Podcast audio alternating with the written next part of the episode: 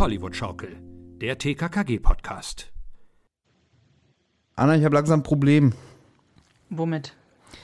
Äh, mir gehen langsam die TKKG-Kurzgeschichten aus. ja. Ah, ja, ja, ja. Für alle, die denken, ah, Thomas ist jetzt wieder dran mit einer Folgenauswahl, der will doch unbedingt hier seinen inneren Monk befriedigen und die 30er-Reihe vollenden. Und natürlich verfolge ich dieses Ziel weiterhin, aber man muss es ja auch nicht auf Krampf machen. Und äh, hm. Zeit ist ja ein höchstes Gut. Und ich hatte schon angefangen mit Die Mafia kommt zur Geisterstunde. Ich habe angefangen, die zu lesen. Und irgendwie hatte ich keinen Bock. ich weiß nicht, irgendwie so, so Zeitdruck und äh, Mangel, mangelnde Motivation. Dann habe ich gedacht, so, ja, komm, nehmen wir mal wieder eine, eine Folge, die nicht so lang ist. Und deswegen Ihr wisst ja schon, was wir heute besprechen, es steht im Titel, habe ich mich für diese Folge entschieden, nämlich Taschengeld für ein Gespenst. Ein weiteres Taschenbuch. Und ich habe ja jetzt in Vorbereitung geguckt, es gibt nur 16 davon. Klar, es gibt noch ganz, ganz viele Hörspiele, die nur ein reines Hörspielskript sind. Weißt du? Aber das sind ja alles so Ü100 Folgen, die ich jetzt nicht so geil finde. Weißt du? Und deswegen ja manchmal, wenn ich so merke, ah, ich habe nicht Bock, so ein normales TKG-Buch zu lesen, nehme ich diese Taschenbücher. Und langsam geht uns da das Futter aus. Das sind nicht mehr viele. Wie viele haben wir denn gemacht? Weißt du das aus dem FF oder? Ne, es, ich kann dir sagen, welche fehlen. Nämlich. Ja, dann sagst du, ja. Hinterhalt am Eulenforest. Forest. Forst, ja. Forst, ja. Am Eulenforst. Am Eulenforest. Eulenforest, ja. ja. Owl, Owl heißt auf Englisch Owl, äh, Owl, ja. Eulemann, ne? Owl. Owl, ja. Also Owl Forest.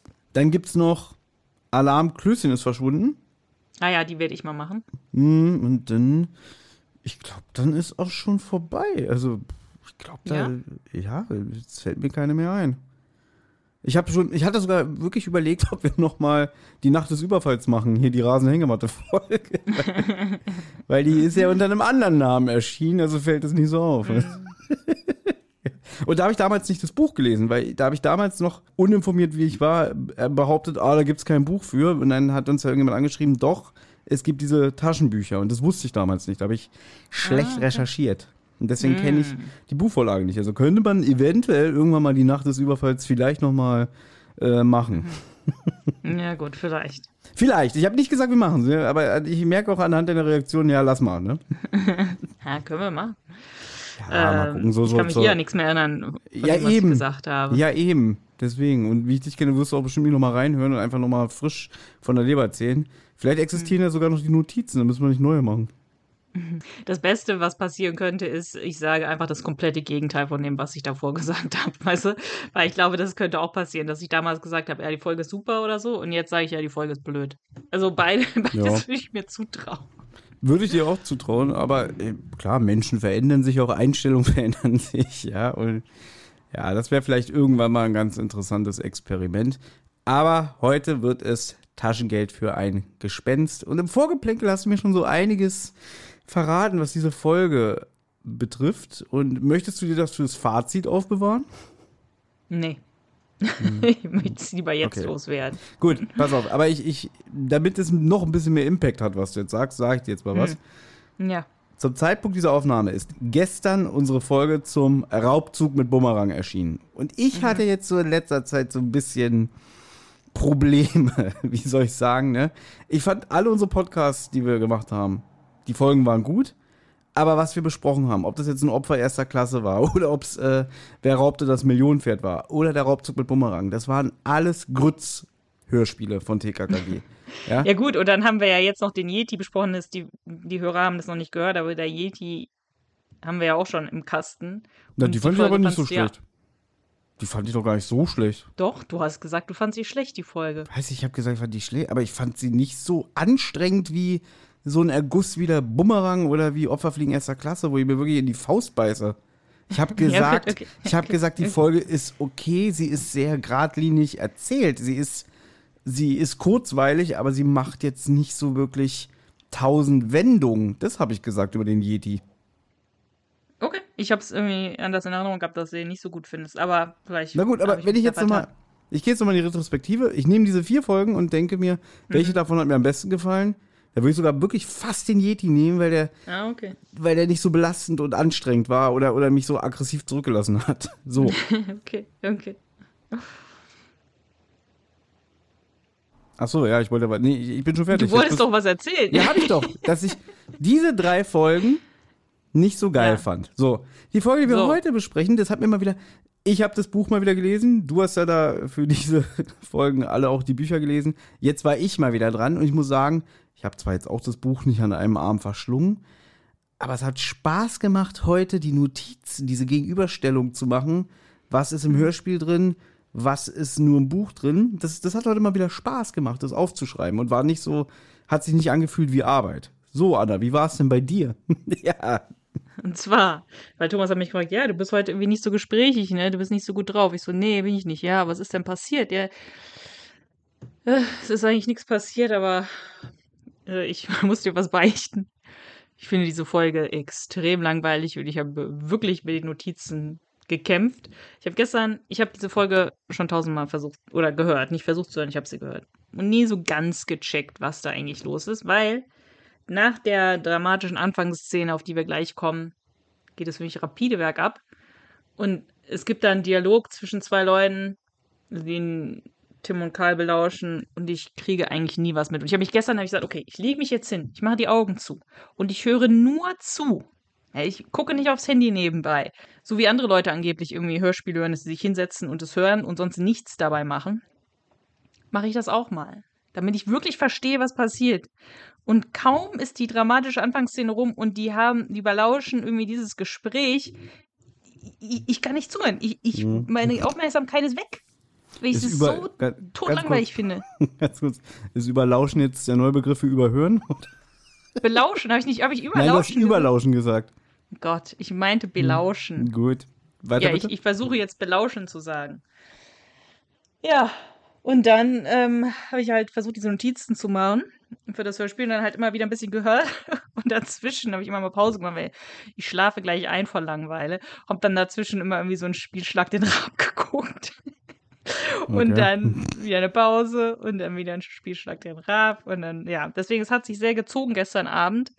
Und ähm, ja, so gehe ich in diese Folge rein. Jetzt muss man dazu sagen, du hast ja nicht gestern die Notizen nur für eine Folge gemacht, sondern noch für eine zweite. Ja, Aber die habe ich schon, die habe ich schon davor gemacht, äh, weil ich halt, weil wir wollten eigentlich heute zwei Folgen aufnehmen. Den Plan haben wir dann jetzt überworfen, weil das einfach Mhm. sonst zu anstrengend fürs, für uns ist und das ist dann wahrscheinlich auch nicht so schön für euch zu hören, wenn wir irgendwie eine Folge aufnehmen und eigentlich komplett müde sind. Aber wir wollten eigentlich zwei Folgen aufnehmen, also diese Folge hier und dann hat Thomas sich noch ausgesucht Teddy Talers Höllenfahrt. Also ihr wisst jetzt, was als nächstes kommt. ja, danke, dass du mich fragst, ob du so spoilern darfst. Weißt du, Ja. du, du machst hier immer so mache ein auf Geheimnis, ne? Und immer- jetzt ja, haust Ja, du das einfach ne? raus. Also wirklich. Ich, Ja. hab, ich weiß gar nicht, wie das auf Deutsch nennt. Ich habe jetzt hier eine Executive Decision gemacht. Mhm. Das, war ist über, so- das war So übergreifend, ne? Business-Sprech. Ja, aber das war schon, das war übergreifend, was du gemacht hast. Ja, ja, du Armer, ja. Ja. Auf jeden Fall Das habe ich dann auch noch die Notiz mit Teddy Talers Höllenfahrt gemacht. Und Teddy Talers Höllenfahrt, seit, seitdem Thomas mir gesagt hat, dass er die Folge besprechen will, habe ich die Folge irgendwie so fünfmal oder so gehört und immer mit Spaß und Genuss. ja. Und dann habe ich auch gerne die, die Notizen gemacht. Die hatte ich sogar schon davor gemacht, vor dieser hier. Ähm, weil ich auf die Folge mega Bock habe. Aber hier auf die hält es sich wirklich in Grenzen. Ich habe übrigens Scheiß erzählt, das heißt übergriffig. Bevor jetzt in den Kommentaren steht, ja, die Anna wieder äh, verbessern hier mit überlauschen, aber selber kein Deutsch können. Übergriffig. Aber, äh, warum hast du nicht mit mir geredet? Hätten wir doch die Folge heute machen können. Weil die Notizen waren doch schon fertig, da hätte ich halt die Folge heute gehört. Ne, warum redest du denn nicht mit mir? Da Das ist, jetzt- eigentlich, ist es eigentlich, das ist jetzt hier der Satz der, der Podcast. Wir haben ja einen Hörer, der immer den Satz der Podcast-Folge uns schreibt. Hm. Ähm, ich finde, das ist eigentlich der Satz der Podcast-Folge. Wieso hast du denn nicht mit mir geredet? ja, richtig. Warum hast du Ja, nicht mit mir geredet? Das sollte man Das einfach stimmt. mal so stehen lassen. Ja. Und für alle ist das eigentlich eine gute Lektion. Man sollte miteinander sprechen. Richtig, das ist so viele Konflikte in der Welt könnten gelöst werden, wenn man einfach miteinander reden würde. Schön, Anna. Anstatt, also wirklich. Na nee, gut. okay, ich sag dir warum. Ich sag dir warum. Weil es hat auch was mit Respekt zu tun. Ja, du hast das Buch gelesen und hast dazu die ganzen Notizen gemacht und so. Und deswegen wollte ich jetzt nicht, dass du das umsonst machst, weil wenn man das dann verschiebt, dann vergisst man wieder einiges und so. Und die Notizen fürs Buch und das Buch zu lesen ist immer noch mal aufwendiger. Deswegen. Das stimmt. Und ich bin da auch ein geplagtes Kind oder wie sagt man, geprügelte, geprügeltes Gebrandmarktes. Kind? Gebrandmarktes. Oder, gebrannt, kind. oder gebranntes Kind, glaube ich. Ja. Ich. ich sag nur äh, Folge Zentrale, die ich noch bei dir aufgenommen habe, wo von mein Gegenüber die komplette Tonspur kaputt ist. Und wir gesagt haben, ja, die holen wir nach. Und das ist mir auch eingefallen, dann muss ich ja irgendwann wahrscheinlich nochmal das scheiß Buch lesen, um das nochmal aufzufrischen. Also Mal gucken. Naja, das ist eine Folge, die werden wir bestimmt erst ein paar Jahren nochmal angehen. Mal schauen. Ja, ja, dann hoffe ich, dass du die nächsten, weiß ich nicht, 90 Minuten intensiv genießen wirst, ja? Mhm. Mit diesem ganzen Spaß, den wir gleich haben werden, wenn wir über diese Folge reden. Und ich habe, ja, wahrscheinlich habe ich mir jetzt äh, Feinde gemacht, weil ich weiß, dass die Folge sehr beliebt ist. Und ich habe extra irgendwie bei der TKKG-Site und bei unserem Freund Jörg und überall habe ich gelesen, um irgendwie mal eine etwas negativere ähm, Rezensionen zu lesen, aber die sind, die meisten sind positiv. Ein paar Kleinigkeiten, ja, ja, werden auch als negativ dargestellt, aber im Großen und Ganzen finden Leute die Folge spannend und unterhaltsam. Und theoretisch ist sie auch spannend, weil man eben nicht sofort erfährt, was los ist, aber irgendwie, irgendwie fesselt sie mich nicht. Wir können ja nachher nochmal drauf eingehen, wenn der besagte Dialog kommt. Mhm. Äh, erinnere mich mal bitte dran, wenn der Dialog kommt, wo du gesagt hast, ich hab's nicht ausgehalten, ich hab nichts mitbekommen. Denn äh, Stichwort Bumerang, ja, dann reden wir nochmal bitte drüber, ja. Ja, okay, ich versuche dran zu denken. Weißt du, was mir aufgefallen ist? Weißt du noch, letzte Folge beim Yeti habe ich gesagt, ich will die Folge gerne beenden mit ähm, Landesgartenschau. Ja, Und erinnere mich dran, komplett vergessen. Da ist mir dann aufgefallen nach der Besprechung, ich habe mich ja gar nicht so verabschiedet. Ja, aber ich nehme mal stark an, die Folge ist noch nicht fertig geschnitten. Du kannst es noch aufnehmen und dranhängen, ja? ich kann nur sagen, also ja, kleiner, ja, könnte ich machen, aber Machst Nein. du nicht. Mach ich nicht. Mach ich nicht. Gut. Du hast ja auch die letzte Folge mal sehr viel erzählt. Vielleicht kann ich ja heute mal wieder ein bisschen mehr beitragen. Gerne, gerne. Ja?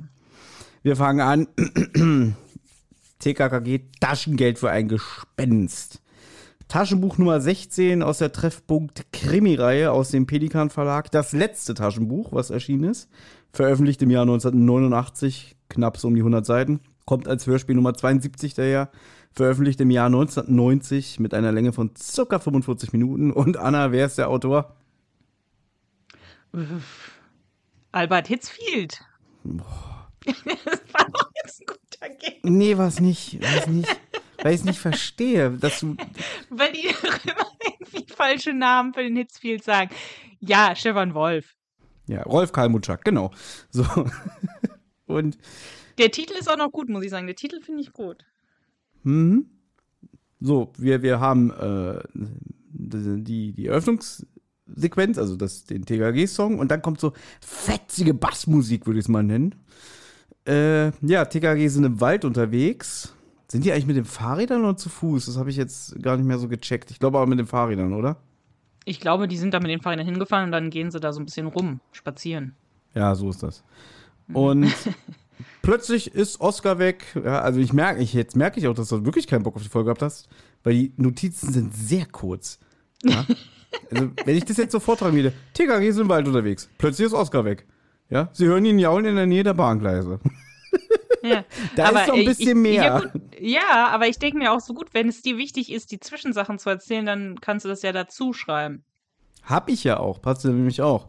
Denn Willi ja. vermutet, dass Oscar, die Jogger, denen ist eine Gruppe von Jogger entgegengekommen, dass ja. er die jetzt in die Waden beißt. Ja? Aha, aha. Was Gabi aggressiv verneint. So. Dann Willi blödelt so ein bisschen rum. Ne? Nur an Oscars Stelle würde ich den Dicken da aus der Joggergruppe mir aussuchen, weil er so fette Waden hat. Im Buch wird gesagt, dass der, der Dicke der langsamste der Gruppe ist, dafür ganz vorne läuft, läuft weil er das Tempo dadurch angibt. Und Karl hm. kommentiert Klößchens Gehässigkeit mit, der Dicke ist nicht so dick wie du. ja, mhm. gleich, gleich schon mal der erste Brüller, nur ein Buch. Genau. Mhm. Und dann mhm. hört man Oscar in der Nähe der Bahngleise jaulen. Im Buch wird gesagt, dass es eine dicht befahrene Bahnstrecke ist, auf der mhm. Intercities, Regionalzüge und S-Bahnen verkehren. Was ich eigentlich sehr interessant mhm. finde, weil das ja. Also, ich kannte natürlich vorher nur das Hörspiel und nicht das Buch. Und in meiner Vorstellung ist es so ein ja, ich sag jetzt mal so ein bisschen verlassene Gegend. Mhm. Und jetzt kommt es mir so vor, wie dass der, derjenige, der das Tier da angebunden hat, nämlich diesen Hund, sieht man ja auch schön auf dem Cover. Ja. Da gibt es, glaube ich, auch schöne Diskussionen im Internet, wo Leute auch äh, darüber reden, was soll das eigentlich für ein Tier sein, weil der Hund ist so Ja. groß wie ein Kalb und so alles. ja, es sieht eher aus wie ein Kalb. Ne? Da habe ich mir so gedacht, da hat er gar nicht so viel Zeit gehabt, den da so eifrig zu verschnüren. Aber der Reihe nach. Denn, also man, man hört äh, Oskar jaulen. Oh mein Gott, er ist bei den Bahngleisen. Gabi rastet fast aus. Tim und Karl laufen hin und sie sehen, wie Oskar sich ja da an den Bahngleisen befindet. Im Buch ist Tarzan natürlich alleine. Das war mir klar. Aber im Hörspiel braucht Tim natürlich einen, einen Gegenüber wieder, der mit ihm redet, was ich auch sehr gut finde. Ich fände es scheiße, wenn, wenn ja, Tim alleine wäre. Und Ja. das, was jetzt passiert, ist ja wirklich. Ist ja eigentlich schon wieder. Äh, der Amerikaner würde sagen hier äh, die Serie äh, Jump the Shark, oder? Also ich glaube so, dass das hier de, wir in der Epoche angekommen sind, wo Tim wirklich nur noch Superman ist, oder? Ja, weil das ist, ich sag mal so, das ist, wenn ich jetzt, das ist meine Lieblingsszene hier in dieser Szene. Weil man sieht diesen Hund gefesselt auf diesen Bahngleisen liegen und Tim und Karl versuchen ihn halt zu befreien, aber es wird richtig brenzlig, weil da kommt ein Zug um die Ecke. Da sieht man ja auch auf dem Cover schön, dass der so um die Ecke kommt. Und der Knoten sitzt bombenfest. Und Karl fragt noch Tim, ja, hast du ein Taschenmesser dabei? Und Tim sagt, nein, ich muss den Strick zerreißen. Karl schlägt vor, nein, ich halte den Zug an. Also beide, beide Lösungsvorschläge sind jetzt nicht optimal. Ja. Moment, Moment. Wenn mir jetzt einer sagen, pass auf, ich bin der Dritte daneben. Ich sehe den Ja. Hampelmann mit der Brille, der sagt, ich versuche den Zug aufzuhalten oder Ja. anzuhalten. Der andere sagt, ich werde mit bloßen Händen dieses, weiß ich nicht, äh, dreifach daumendicke Seil durchreißen. Dann würde ich sagen, okay, halt den Zug an. Nee, beides funktioniert nicht. Das ist sozusagen wie so lose-lose. Weil, hast du es nicht, irgendwie haben wir das mal in der Schule so gelernt, glaube ich, dass wenn jetzt jemand auf den Bahngleisen ist, ja, und man würde versuchen, oder der, der, der Bahnfahrer würde versuchen anzuhalten, durch den ähm, Bremsweg und so, ist eh keine Chance. Also das, du kannst nicht so schnell reagieren, wie du das siehst, dass der Bremsweg, dass du nicht trotzdem den Menschen oder den Hund hier überfährst. Ich finde schön, dass du jetzt mit Logik und, und äh, Physik kommst. Dürfen wir Ja. noch mal kurz wiederholen? Ich werde den Strick zerreißen. Ich, hab, ich habe gesagt, beide Alternativen sind Unsinn. Ja, aber das, das, eine ist, das eine ist utopisch und das andere ist hoffnungslos. ja, okay. Okay. Gut, aber ähm, jetzt am Anfang hört man den Zug überhaupt gar nicht, was ich ein bisschen schade finde. Ich finde, man hätte wenigstens noch so düt, düt hören können oder so. Man hört wirklich gar nichts. Und dann auf einmal hört man den richtig randonnern und Karls Rufe werden dann auch so überschattet, was ich sehr gut finde, weil Karl halt ruft, Tim, ihr, spring zur Seite und so, du, du kannst es nicht schaffen. Und dann donnert der Zug halt vorbei und dann stellt sich heraus, Tim hat den Strick zerrissen und konnte den Mhm. Hund befreien. Das ist aber, wir, wir leiern das jetzt so runter, es ist aber schon dramatisch geschaut. Es ist dramatisch, ja. Ja? ja, ja. Tim, der immer wieder sagt, ich muss es schaffen, ich muss es schaffen. Und ja, Karl, ja. der, man weiß, dass ich mir gerne mich hier immer ein bisschen über den Niki Nowotny auslasse, aber das macht er schon gut, dass er sagt, Tim, Mhm. hör auf, das schaffst du nicht, Tim, der Zug, der Zug. Und, und Sascha Ja, ja, Breger schreit ich, richtig, ja. genau, Tim, ich schaff's, ich schaff's. Und es ist schon sehr dramatisch und gut gespielt. Und äh, ich nehme mal an, dass, dass das wirklich auch wahrscheinlich deine Lieblingsszene im Hörspiel ist. Und nachdem, was ich jetzt alles vernommen habe, es ist gut gemacht, aber Mhm. es ist, man fässt sich an den Kopf, ja. wenn man wieder denkt, okay, Tim versucht so ein fettes Tau zu zerreißen, mit den bloßen Händen, Ja. ohne Handschuhe, alles nur durch Kraft. Und weil wir gerade dabei sind, würde Mhm. ich mal die betreffende Stelle aus dem Buch vorlesen. Ist ja die beinahe vergessen, haben mir schön die Markierung gemacht. Ja, damit man nochmal äh, auch ein Bild kriegt, wie das im Buch geschildert ist. Unbeschreibliche Empfindungen wirbelten in Tims Kopf durcheinander. Welches Scheusal, welcher Tierquäler, Tiermörder hatte dem Vierbeiner an die Schienen gefesselt? Jetzt war Tim bei ihm. Im selben Moment tauchte der Zug in der Biegung auf. Keine 200 Meter entfernt. Also wahrscheinlich, wenn er jetzt schon bremsen würde, sagen wir mal, ist ein großer, langer Passagier- oder Güterzug, der hätte wahrscheinlich schon 150 Meter Bremsweg. Ja. Tim kniete neben dem Hund. Stricke, feste Knoten. Das Aufdröseln hätte Minuten gedauert. Tims Hand fuhr in die Hosentasche. Aber er wusste schon, sein Taschenmesser lag am Adlernest, in der Internatsbude. Diese Jeans hatte zu kleine Taschen. Deshalb war nur das Nötigste drin. Würde mich mal interessieren, was das Nötigste ist.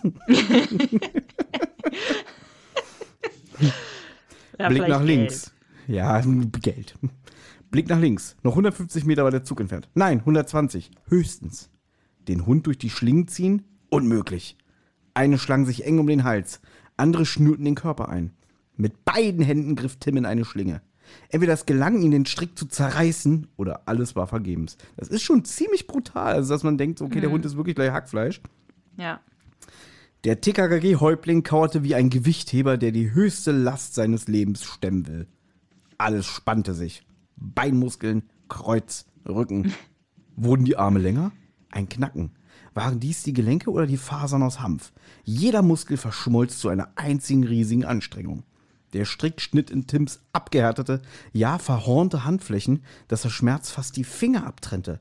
Und Ruck, und Ruck, und Ruck, du reißt, du reißt durch. Der Strick scheuerte an den scharfen Kanten des Gleises. Ein Blick, noch 60 Meter. Allenfalls war der Zug entfernt. Warum sieht der Lokführer mich nicht? Jetzt, dachte Tim, jetzt zerreiße ich die Strippe. Und wenn die Schiene rausfliegt.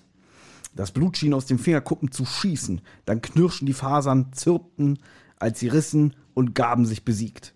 Der Strick zerriss. Ein dicker Strick. Eigentlich zu dick zum Zerreißen, ja? Wir haben es verstanden. Unter anderen Umständen, zum Beispiel bei einer Wette, hätte Tim sich an den Kopf getippt und gesagt, mach das vor. Aber jetzt, der Strick riss tatsächlich. Noch etwas anderes als Körperkraft war beteiligt gewesen. Später dachte der TKKG-Häuptling lange darüber nach. Nun, des Widerstandes beraubt, schnellt er hoch und wäre fast auf den Rücken gepurzelt. Stattdessen beugte er sich für den Hund, lockerte die Schlingen und zerrte das Tier vom Gleis. In derselben Sekunde, da der Zug heran war. Mit dem Boxer in den Arm warf Tim sich zurück. Er fiel auf den Rücken. Das zappelnde Bündel hielt er fest. Keine 20 Zentimeter- Zentimeter vor Tims Fußspitzen fuhr der Zug vorbei. Okay. Also, der Herr Wolf hat sozusagen reingeworfen, es kann sein, dass Tim sozusagen so eine Meisterkraft entwickelt hat dadurch, weil es halt so eine so eine äh, Ausnahmesituation war. Ne? Und in so Ausnahmesituationen kann der Körper ja Dinge machen, die er sonst nicht machen kann. Also waren vielleicht noch andere Kräfte beteiligt. So soll das, meinst du, meinst du, das ist so gemeint? Das ist so gemeint. Das ist so wie, glaube ich, wie bei Maradona die Hand Gottes. Oder das hört man ja immer wieder, dass so Leute in so Notsituationen über sich hinauswachsen. Also habe sowas Ja. auch schon gehört, so vor 20 Jahren. Das weiß ich nicht, da war ein Kind unter einem Wohnmobil und die Mutter hat äh, das Wohnmobil hochgehoben, damit ihr Kind äh, drunter hervorkrabbeln konnte. Alles so eine Sachen und die, das war eine ganz zierliche, schlanke Frau und so weiter Ja. und so fort. So eine Situation. Aber das ist ja nur so ganz am Rand jetzt äh, Ja. zum Schluss drin. Ne? Sonst wäre das ja, glaube ich, noch ein bisschen krasser gewesen. Aber dass Tim da wirklich über sich hinausgewachsen ist. Es wird auch im Buch noch so ein oder zweimal betont, dass ihm richtig die Hände wehtun, was ja im Hörspiel gar nicht ist. Da sagt er ja nur, ich hätte es Stimmt, nie gedacht. Ja. Ja. Ja, ich glaube, warum ich die Situation halt auch so dramatisch finde, ist, weil man weiß, in echt wäre das nicht so. Und in echt wäre der Hund gestorben. Also muss man mal wirklich so deutlich sagen. Deswegen glaube ich, wenn man das, wenn man diese Szene hört und das ist so dramatisch und man hört diesen Zug andonnern und man weiß, da liegt dieser Hund und in einer echten Situation weiß man, man könnte so einen Strick nicht zerreißen. Und das finde ich dann halt dann noch irgendwie noch krasser, wenn man weiß, wenn das jetzt, wenn man das, wenn das einem wirklich passieren würde, man würde irgendwo lang gehen und dann auf einmal ist da so ein Bahngleis und da liegt ein Hund gefesselt. Was ich aber ein bisschen unnötig finde in dieser Szene ist, und das ähm, hat der Jörg bei Hörspielen Request geschrieben, hätte Wolf nicht einfach äh, den Tim das Taschenmesser zücken können. Das wäre auch, auch dramatisch gewesen, weil kann er es schaffen, das rechtzeitig durchzu, ähm, durchzuschneiden. Ja, und es wäre aber noch im realistischen Rahmen gewesen. Also, das finde ich ein bisschen unnötig, Tim jetzt hier wirklich zu einem kompletten Supermann ähm, aufleben zu lassen. Ja, aber das ist ja so ein bisschen die Masche vom Wolf, dass er ja Tim wirklich so als, ja, wie ein Superheld dasteht, ste stehen lässt, meine Güte. Dass Tim immer wieder über sich hinauswächst und einfach unbesiegbar ist. Das Thema hatten wir auch schon ein paar Mal. Und es ist immer alles so in Superlativen gedacht. Also ich sag auch, warum, das wäre doch realistisch gewesen, dass er mit so einem kleinen Taschenmesser probiert die dicke Strippe so, ich schaff's gleich, schaff das, weiß ich nicht, die, die auseinandersägt, auseinanderschneidet, weißt du? Da hätte ich gesagt, das ist realistisch. Aber zu sagen, ich muss den Strick zerreißen, Ich glaube auch, dass so, ich bin keine Physikerin und kenne mich damit überhaupt nicht aus, aber Stricke sind, glaube ich, halt extra, weil die ja durch diese verschiedenen, die, ein Strick ist ja so verschiedene Fasern, weißt du, ich meine, so Ich weiß, konzipiert, meinst, dass wenn du den in diese Richtung, so, wenn du den so zerreißen willst, ist es, glaube ich, sind die Kräfte so, dass das wirklich sehr, sehr schwer, äh, also unmöglich ist, glaube ich, bei einem dicken Strick, bei so einem Mhm. ganz dünnen Faden, okay, das ist einmal, aber bei so Ja. einem Strick, wo mehrere Fasern halt in diese verschiedenen Richtungen gehen, ist das ja dadurch konzipiert, dass das eben Gut. nicht reißt, wenn man das von beiden Seiten aus zieht. Natürlich, äh, allein schon von der Handhabung und auch die, die physikalischen Kräfte, wie er es auseinanderzieht. Ja. Äh, wir gehen da jetzt natürlich wieder mit unseren Erwachsenengedanken ran. Als Kind, äh, weiß nicht, du weißt die Zielgruppe, wahrscheinlich 10, 12, die denkt irgendwie so, krass, Mama, der, hier der Tim von meinem TKG-Spiel, der hat mit bloßen Händen den Strick zerrissen, den Hund gerettet. Ja, Bernhard, geh spielen. So. Weiß ich nicht. Also darf er ja wieder nicht vergessen. Wir tippen unseren Kopf und sagen irgendwie, boah, Alter, der Wolf hier wieder ein bisschen, ein bisschen am Lack, Lack genascht, weißt du? Ähm, Äh, ja, also, und ich weiß noch, wo wir damals unser Drei-Worte-Spiel gemacht haben und wir auch an dieser Stelle angelangt sind. Ich glaube, ich habe noch mal in unseren Chatverlauf geguckt, ich habe es leider nicht gefunden. Ich glaube, ich habe dir damals eine lange Sprachnachricht geschickt und meinte irgendwie, boah, Alter, ich will gerade diese Stelle hier mit dem Zug oder dem Strick. Also, könnte ausrasten. Mhm. Jetzt, jetzt bin ich ein bisschen milder, weißt du? Das ist ja auch Mhm. wie, wie eine Art TKG, TKKG-Therapie, die ich hier mache. Weißt du, dass ich so Mhm. vieles lockerer sehe. Aber weißt du noch, bevor wir diesen Podcast gemacht haben, wie Ja. oft ich ausgerastet bin über Ja. gewisse Sachen in Das TKKG stimmt. Das stimmt, du bist Ja. locker geworden, ja. Ich bin da locker, ich habe mich locker gemacht, ich Affe. Mhm. Und äh, ja, es geht jetzt auch munter weiter. Also, dass ähm, Karl und Tim zurückkehren zu den anderen. Hier, wir haben Oscar gefunden und wir haben diesen Hund hier gerettet. Und sie finden im Halsband eine Adresse. Da steht, ich heiße Rübe. Und ich wohne da und da. Äh, mein Frauchen würde sich freuen, wenn er mich zurückbringt. Und auch Klößchen hier wieder, wieder eine, eine Leuchte. So nach dem Motto irgendwie, "Boah, jetzt können wir diesen Tiermörder, den Besitzer, des, den Hund zurückbringen. Und dann sagt der Tarzan, glaube ich, noch irgendwie, na meinst du denn, die hätte die Adresse drin gelassen, wenn sie den Hund loswerden will? Ach so, ja.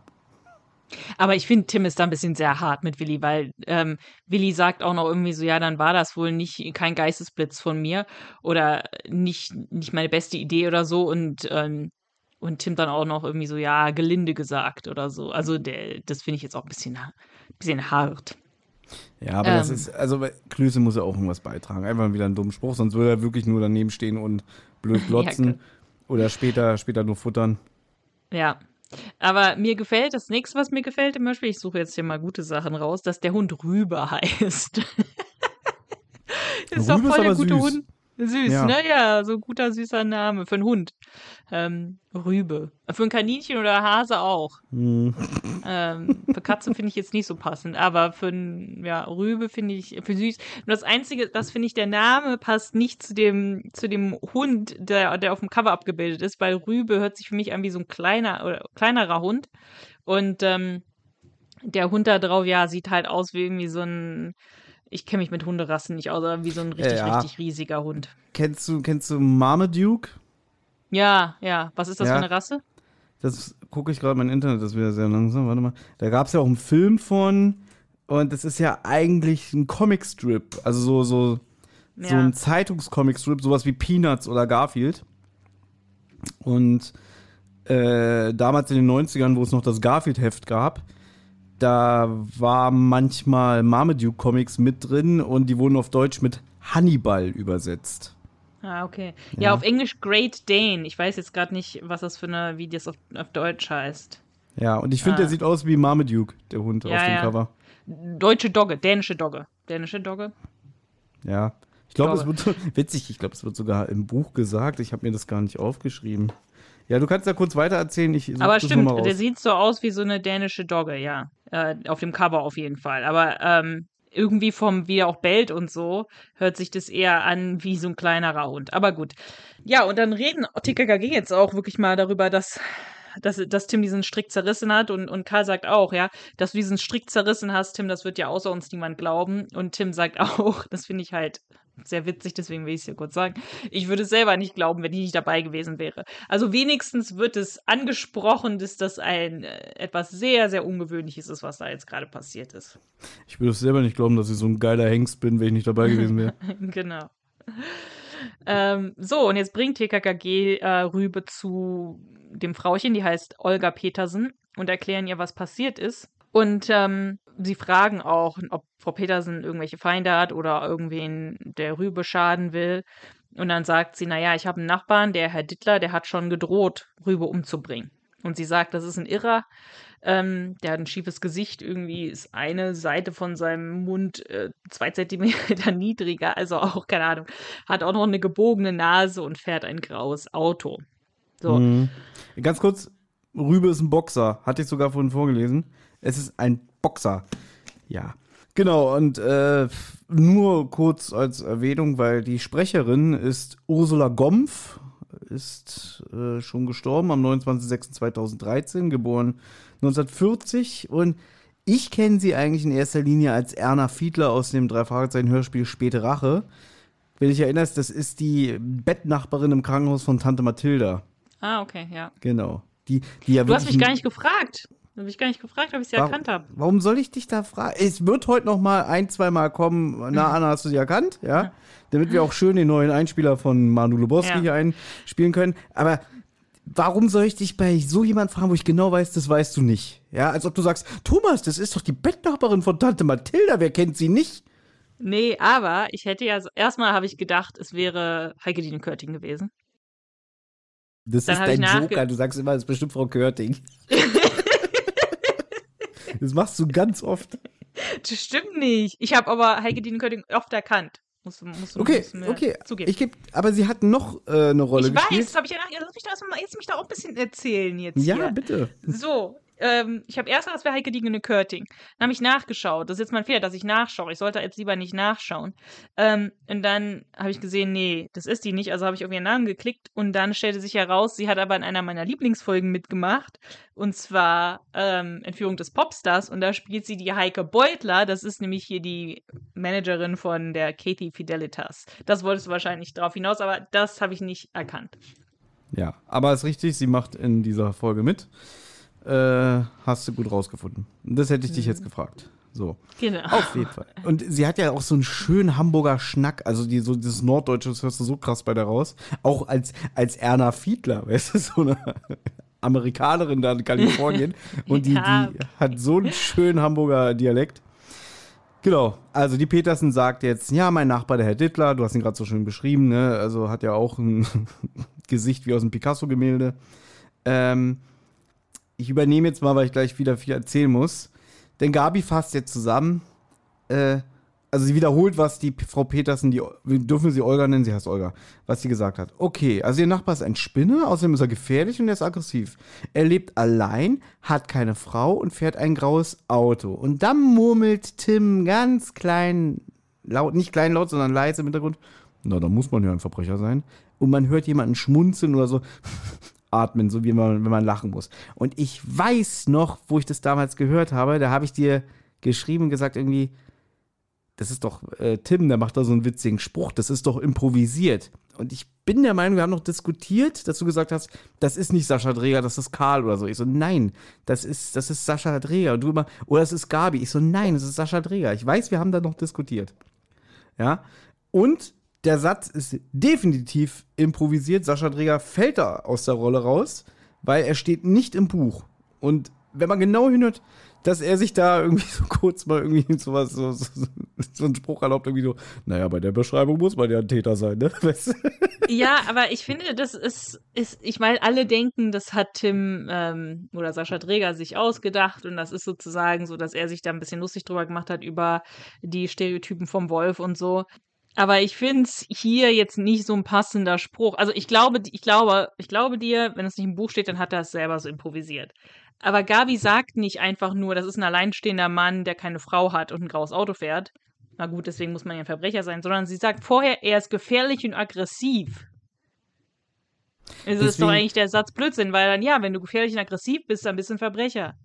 Ja, und der Satz passt auch nicht zu Tim, weil normalerweise würde ein Tim sagen irgendwie, oh, da, da spitzen sich ja meine äh, Glotzerchen auf. Also das klingt doch interessant. Der Typ hat doch Dreck am Stecken. Und stattdessen sagt er, na, da muss man ja Verbrecher sein. So schön ironisch. Und deswegen, das, das, das, das hat der improvisiert, der Mann. Und das ist vielleicht, entweder haben sie es mit Absicht drin gelassen, vielleicht hat er Frau Körting lachend in die Hände geklatscht und die sagt irgendwie, witzig, das lassen wir drin, oder es ist durchgerutscht. Oder hat sie jetzt gar nicht gehört. Genau, es ist, es ist durchgerutscht, weißt du? Mhm. Also, und ich finde es super, weil das das Ganze mal so wirklich so ein bisschen auch auflockert. Ja, aber es ist schade, dass es genau an der Stelle ist. Da gibt es noch viel, viele andere Stellen, wo es besser passen würde, weil irgendwie einer ein Bier am Tag trinkt oder so. Weißt du, aber hier ist es ja so, die sagt, der hat schon gedroht, den Hund umzubringen und er wäre irgendwie aggressiv. Also dann ist es ja da nicht, verstehst du, was ich meine? Das ja, ich, ich weiß, du, du hast recht. Das ist, weil er halt wirklich unangenehm ist, aber man hat ja keine Beweise. Das sagt er mir auch. Er will ihn ja beobachten, mhm. weil sie keine Beweise haben. Ja.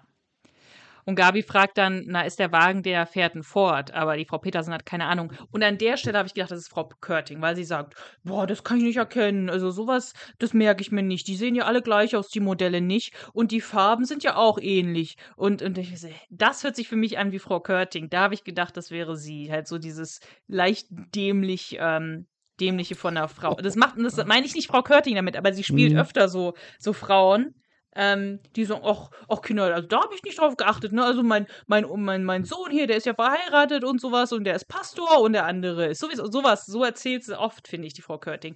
Gebabbel. Wenn sie über solche, wenn solche Frauen mhm. spielt. Na gut, aber was mir jetzt gefällt, ist, Gabi hat eine Idee. Und sie sagt halt so, ich habe da so eine Idee und so. Und das habe ich in der Zeitung gelesen. Und Tim so, ah, ja, das habe ich nicht. Ich kann nicht jede Zeitung erwischen, ne? Und ich lese nur das, was mir wichtig erscheint. Und naja, kann mir ja auch mal was zwischen die, äh, ne, sowas zwischen, ähm, was entgehen. Was durch die so. Lappen gehen. Was durch die Lappen gehen, danke. So, und ich finde, Tim wirkt hier extrem verunsichert, dass Gabi mehr weiß als er. Und er muss sich irgendwie ja, rechtfertigen. Aber ne? das ist schön, dass du es sagst, weil es gibt ja später nochmal so einen Moment, ziemlich zum Schluss des Hörspiels. Also, mhm. ja, ja, die emanzipiert sich hier langsam. Ja, ja, und das gefällt Tim hier gar nicht. Also, ne, sein, sein Moment mit dem Strick, da hat ihn das so, hat ihn richtig schön aufgewertet. Und jetzt hat Gabi eine Idee, Idee, was hier eigentlich los ist oder wer der Täter sein kann. Und Tim ist total verunsichert, dass er nicht genauso viel weiß. Aber Gabi erzählt jetzt, na, ich habe in der Zeitung gelesen, das ist ein Spinner, er wird der Spinner genannt. Die sagt ähm, auch schön. Also der Typ, den alle nennen, den Spinner. Ne? Ja. Und der fährt einen grauen Ford und der nimmt blonde Anhalterinnen mit und geht dann mit denen in den Wald und bindet sie an einem Baum fest und dann haut er ab. Mhm. oh. Ah ja. Stopp. Stopp. Ja. Behalt den Gedanken, du darfst mir weiter erzählen. Denn hier ist im Buch ein Kapitel zu Ende und jetzt fängt ein neues Kapitel an. Und bevor wir jetzt alles über diesen Spinner von Gabi im Hörspiel erfahren, gibt es nämlich ein Kapitel im Buch, das es mal wieder nicht ins Hörspiel geschafft hat, wird aber später nacherzählt. Aber wir sind jetzt mal wieder live dabei. Nämlich, wir lernen Edgar Feske, den Spinner, kennen. Er ist 40 Jahre alt, kahlköpfig und kann sich seinen Hass auf ein ganz bestimmtes Frauenbild selbst nicht erklären. Also er sitzt wirklich dann irgendwie da und dann so, warum bin ich denn so? Ich verstehe es nicht. er hasst Menschen im Allgemeinen, aber hör genau zu. Blonde hm. junge Frauen mit langen Haaren, runden Gesichtern und vorstehenden Oberzähnen machen ihn rasend. Okay. Eine seiner Tanten habe dieser Beschreibung entsprochen, aber sie starb, als er elf Jahre alt war und zum zweiten Mal die Aufnahmeprüfung fürs Gymnasium nicht schaffte. Also selbst da kann er nicht erklären, irgendwie, na gut, ich hatte gar nicht so ein krasses Problem mit der. Da wird jetzt nicht gesagt, die hat ihn geschlagen oder, oder äh, was weiß ich, äh, hm. beleidigt und so. Irgendwie, irgendwie hat er halt einen Hass auf dieses Frauenbild, kann sie es aber nicht erklären. Mhm. Er ist ein Kleinkrimineller, hat keinerlei Ausbildung genossen und sich daher den Beruf des Privatdetektivs äh, ausgesucht, weil mhm. er nämlich dafür keinerlei Voraussetzungen braucht. Finde ich total lustig, ne? Mhm. Weil irgendwie so ist so ein Job wie, ja, das kann jeder machen. Ja, kann ja auch jeder, oder? Brauchst du keine ja, Ausbildung für. Genau, die drei Detektive, wir haben keine Qualifikation. Erster Detektiv Justus ein guter Witz. Ja. So, wenn er aber seinem Drang nachgibt, jungen Frauen Angst und Schrecken einzujagen, dann ist er in seinem grauen Ford unterwegs, den er mit insgesamt neun falschen Kennzeichen ausstatten kann. Also der ist richtig, der ist richtig organisiert, der Junge. Ja. ja. und trägt ein Bündel an Perücken, Brillen, Schnur und Vollbart mit sich herum. Wow. Mhm. Genau. So, und an diesem Tag ist er unterwegs und jetzt begegnet er Sabine Weber, die lernen wir im Hörspiel später auch noch kennen. Äh, das ist nämlich eine Inspektorin aus Glockners Abteilung, die als Lockvogel fungiert, um dem Spinner das Handwerk zu legen. Sie ist jung, blond, hat ein rundes Gesicht und trampt halt an dem Tag. Und als er sie einsackt mit seinem Auto, hat er, er hat schon so ein ungutes Gefühl, ich, muss, ich kann heute nicht, das, das geht heute schief. Also die Sterne stehen nicht günstig. Äh, und deswegen schmeißt er sie dann an der nächsten Autobahnraststätte raus. Äh, sie ist dann auch enttäuscht, weil sie dachte, ah, der hätte sein können, keine Ahnung. So, und kurz danach wird sie von Kommissar Glockner in seinem weißen BMW abgeholt. Und was man so macht, ja, äh, Schicht vorbei, kommen Sie mit, ich bringe Sie nach Hause. Sie unterhalten sich über TKKG. Und damit endet das Kapitel, du darfst gerne weitermachen. Na, Tim und Karl gehen jetzt rüber zu Herrn Dittler und wollen sich dort ein bisschen umschauen. Mhm. Ähm, und die Garage Tim, steht Tim, offen. Tim ist allein im Buch. Das habe ich mir gedacht, ja. ja. Genau. Ja, weil hier ist es auch immer so, Tim sagt immer, ähm, ja, ich gehe jetzt mal rüber zum Dittler und Karl so, ich komme mit, ich komme mit. Ähm, so, sie gehen jetzt rüber dahin und wollen sich umschauen, dann gehen sie in die Garage, die offen ist, und dann kommt auf einmal jemand vorbei und die verstecken sich. So, und jetzt kommt hier meine, die Szene, wo ich nicht mehr aufpassen kann. Da kommt der Typ, ähm, da kommt so ein Typ vorbei und der heißt Kühn Schmidt. Der klingelt, der Dittler kommt und dann belauschen Tim und Karl dieses Gespräch. So. Einmal im Monat kommt Kühn Schmidt vorbei, um Geld von Dittler abzuholen. Kühn Schmidt aber, ist aber nur ein Bote und holt das Geld für einen Auftraggeber. Man erfährt aber halt überhaupt nicht, worum es geht. Man erfährt nicht, wie viel Geld er gibt. Aber Dittler will nicht mehr zahlen, weil das Ganze geht schon 18 Monate so und er möchte halt jetzt mit dem wirklichen Auftraggeber, Boss, wie auch immer, sprechen. Kühnschmidt sagt auch, er weiß auch nicht, worum es geht, ja, aber der Auftraggeber will nicht mit Dittler sprechen. So, so verbleiben die beiden. Mhm. Und ähm, Tim und Karl verschwinden und gehen zurück zu Olga Petersen und dann Gabi macht ihnen die Tür auf und sie reden drüber. So, erstmal wäre ich dafür, man müsste aus diesem Hörspiel ein Saufspiel machen. Nämlich jedes Mal, wenn der Satz fällt, ich bin doch nur der Bote. Ich weiß von nichts. Ich bin der Bote. Ja, das fällt so mhm. oft in diesem Hörspiel. Ich weiß nichts. Ge gehen Sie weg. Ich bin doch nur der Bote. Kriege ich jetzt den Umschlag? Der Kühnschmidt. Erstmal lese ich vor, das ist ein ganz kurzer Absatz, die Beschreibung aus dem Buch. Der Typ, der jetzt an der Pforte neben der Einfahrt von seinem klapprigen Drahtesel stieg, mochte 20 sein, hatte ein erhitztes Pickelgesicht und abstehende Ohren. Groß war er mit abfallenden Schultern. Der Blouson war zu eng, besonders um die Körpermitte. Die blaue Korthose wies unterhalb der Knie Dreckflecke auf. Und irgendwo steht hier auch, steht hier auch, dass er so eine Fettschürze oder so einen Speckring hat, der so über die Hose wallt. Ja. Okay, also so habe ich mir nicht vorgestellt. Ich habe mir ja. den schon eher schlank vorgestellt, aber okay. Und es schließt sich hier mal wieder der Kreis. Es ist so schön, denn hm. Kühnschmidt wird von Michael Lott gesprochen. Du erinnerst dich? Der sprach in Der große Kuh, Folge 200, Totenblume. Und da habe ich später Hätte noch. Ich ja fragen können, eigentlich, oh, ob ich ihn erkannt habe. ich bin hier gerade so in meinem Ding hier. Ich will diese ganzen Fakten rausballern. Ja. Äh, aber ich habe eine schöne Theorie, was das hm. angeht, denn äh, wir erfahren später noch was über Kühnschmidt, nur im Buch, ne? Und mhm. jetzt äh, wirklich, da, da ist mein, mein Gehirn explodiert, als ich das gelesen habe. Okay. jetzt hat sich, ne, da hat sich dann nämlich jetzt alles erklärt mit Totenblume. Das erzähle ich dir dann, das kommt gleich, ja. Okay, okay. Genau, und jetzt apropos Bumerang, Anna. Hm. Du erzählst mir, dass du dieses, dieses simple Gespräch, hallo, ich bin hm. Bote, ich krieg einen Briefumschlag, 1000 Mark, wie jeden Monat, habe ich nicht, gebe ich ihn nicht, ich will äh, das nicht mehr. Ich will Ihren Boss sprechen. Nein, ich bin nur der Bote. Ist egal, ich find's zum Kotzen. Nein, ich bin nur der Bote. Sie wissen, wenn ich nicht das Geld kriege, alles vorbei für Sie. Ich bin nur der Bote. Ja, da sagst hast du jetzt gerade mitbekommen. Das, du hast, du hast, weißt du, die Unterhaltung ist so langweilig, weil es wird immer nur geredet, aber man weiß überhaupt nichts, worum es geht. So. Und das, da kannst du sagen, kannst, also behauptest du, da kannst du dich nicht konzentrieren. Und nee. bei sowas wie Bumerang Wer ja. sind Sie? Ja, ich bin der Jüdü und Sie haben meinen Vater in den Selbstmord getrieben. Ich habe hier diesen Abschiedsbrief, ich habe hier diese Pille. Oben ja. äh, liegt Ihr verlauster Enkel. Äh, bla bla bla, bla bla bla, wo ich so denke, boah, haltet doch mal alle euer Maul. Ja, und irgendwann kommt der kommt der Bumerang ins Genick, so, und dann später, haha, ich bin der Totenblume, ich war drüben, ich hab den Safe von, von, äh, hab schon den Namen von dem Typen vergessen, von ihrem Nachbarn hier, Kampf den Tauben. Zaunig, hab ich, ja. Zaunig hab ich ausgeraubt. ja, und da, ganz, ganz kurz, und da, da, da, bis heute, ich meine, du hast alles so schön aufgedröselt in der Folge. Ich weiß Ja. immer noch nicht, wie die alle miteinander Ach, standen. ja? Ich weiß es immer noch nicht. Und du kommst hier mit dem, hallo, ich bin der Bote. Oh, jetzt reicht's. Oh, es ist langweilig.